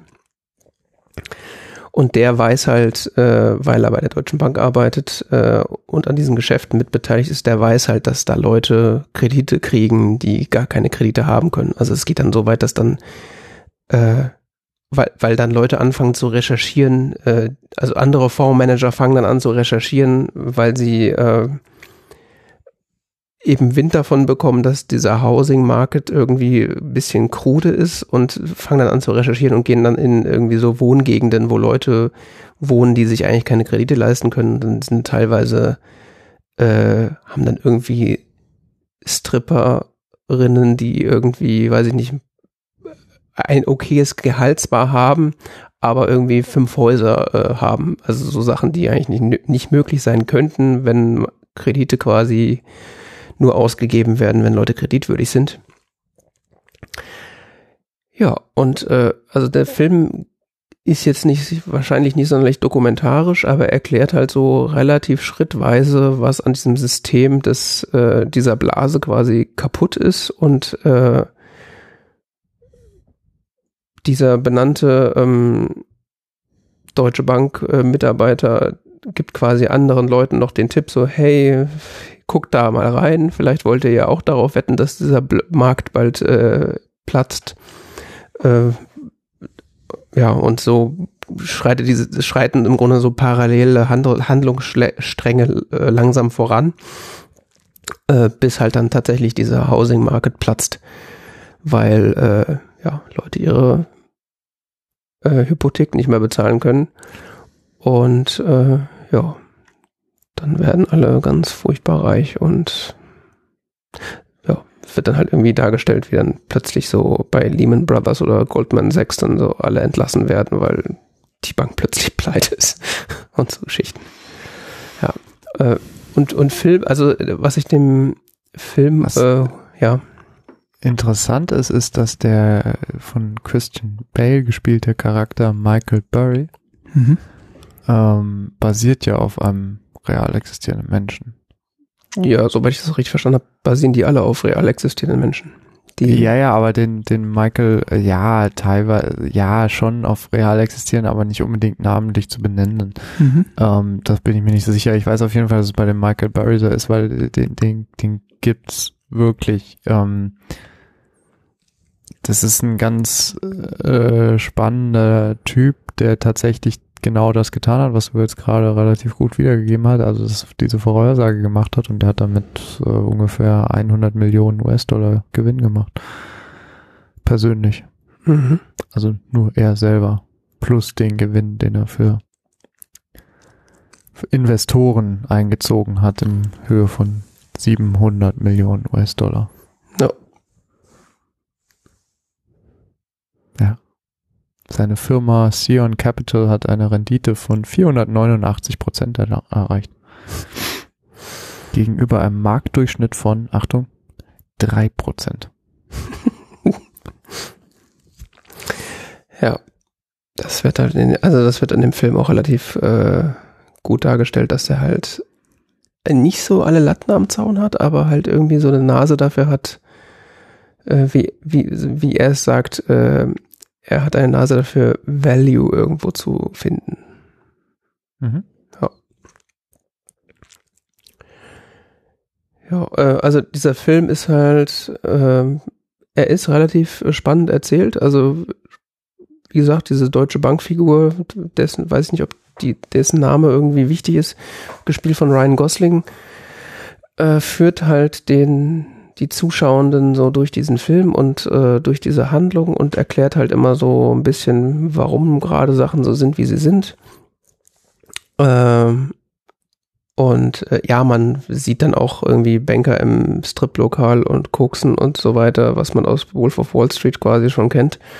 Aber es ist halt bei weitem nicht das, der Hauptdreh- und Angelpunkt. Also es geht halt, also ich habe tatsächlich da in diesem Film so, wenn er denn äh, einigermaßen detailgetreu ist, so das erste Mal wahrscheinlich verstanden, warum diese Wirtschaftskrise irgendwie 2008 entstanden ist und äh, wie das funktioniert hat und äh, was man dann am Ende auch äh, erzählt bekommt, ist, dass äh, was man wahrscheinlich schon erwartet hat, dass diese ganzen Banken wurden ja alle gerettet oder die meisten von denen äh, und dass die äh, heißt es dann so schön, ja, man erwartet jetzt natürlich, dass dann entsprechend die Regierung Regeln eingeführt haben und entsprechende äh, Gesetze erlassen haben, dass sowas nicht nochmal passieren kann. Äh, das würde man zumindest erwarten, ist aber leider nicht passiert. Das heißt, es kann wahrscheinlich, ist relativ wahrscheinlich, dass sowas wieder passiert, weil der Markt wurde einfach relativ so weiterlaufen gelassen.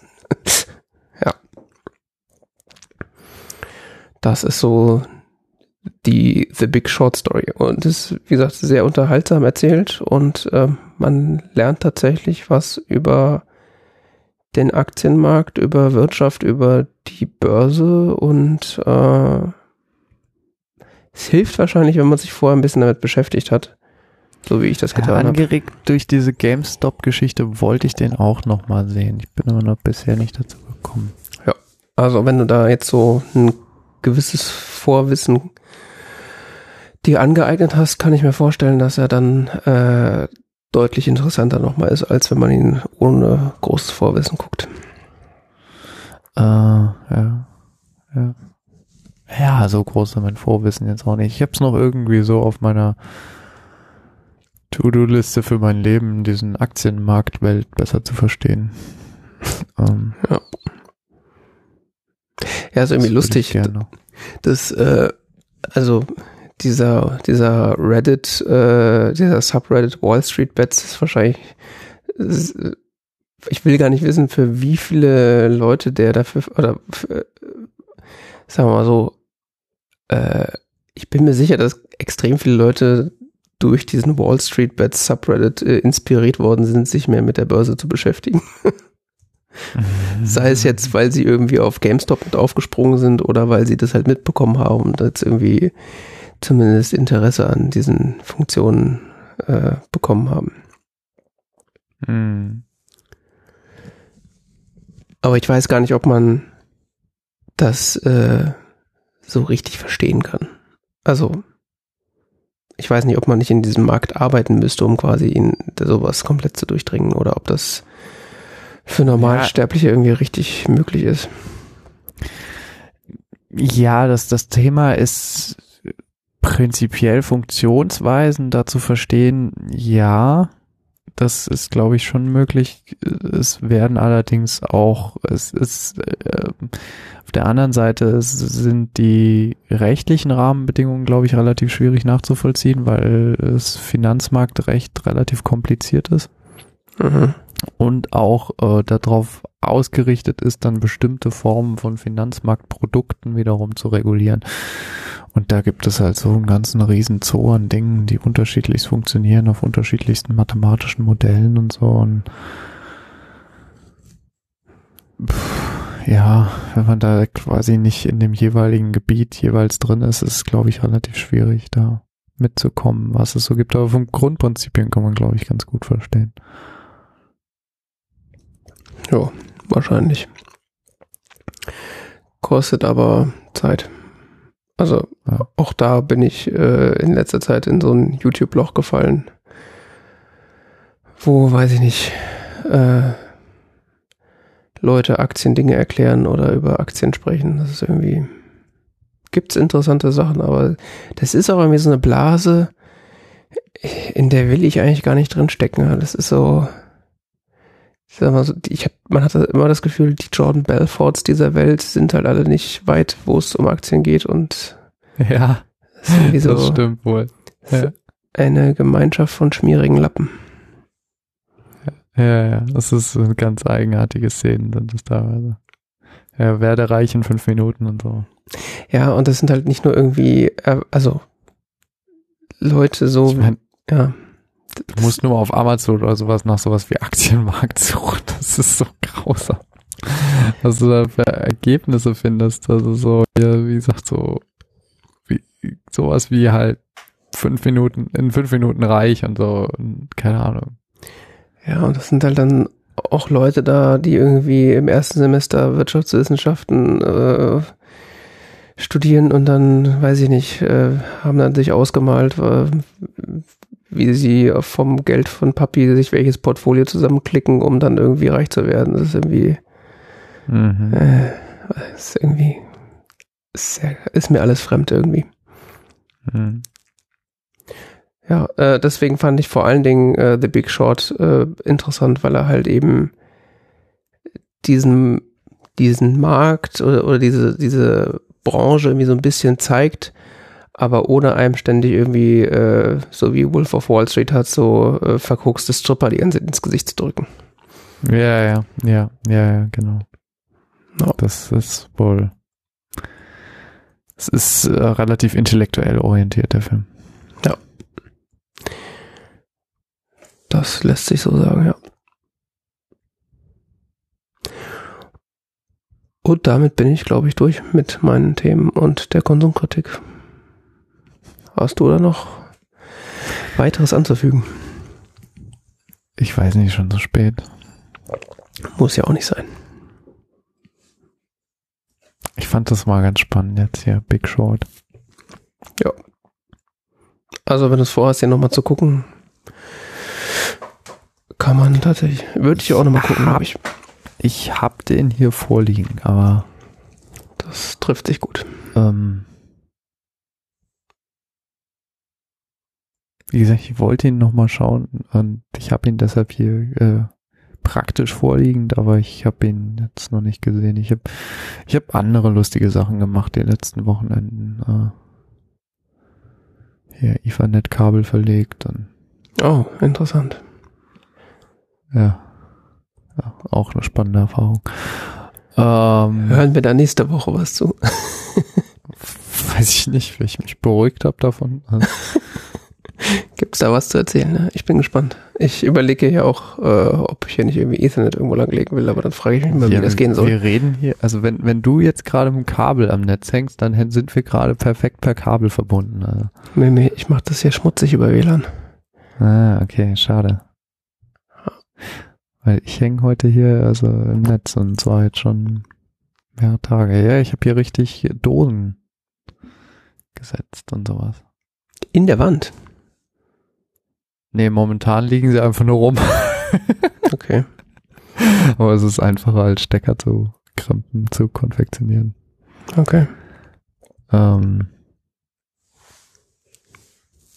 Ja. Okay.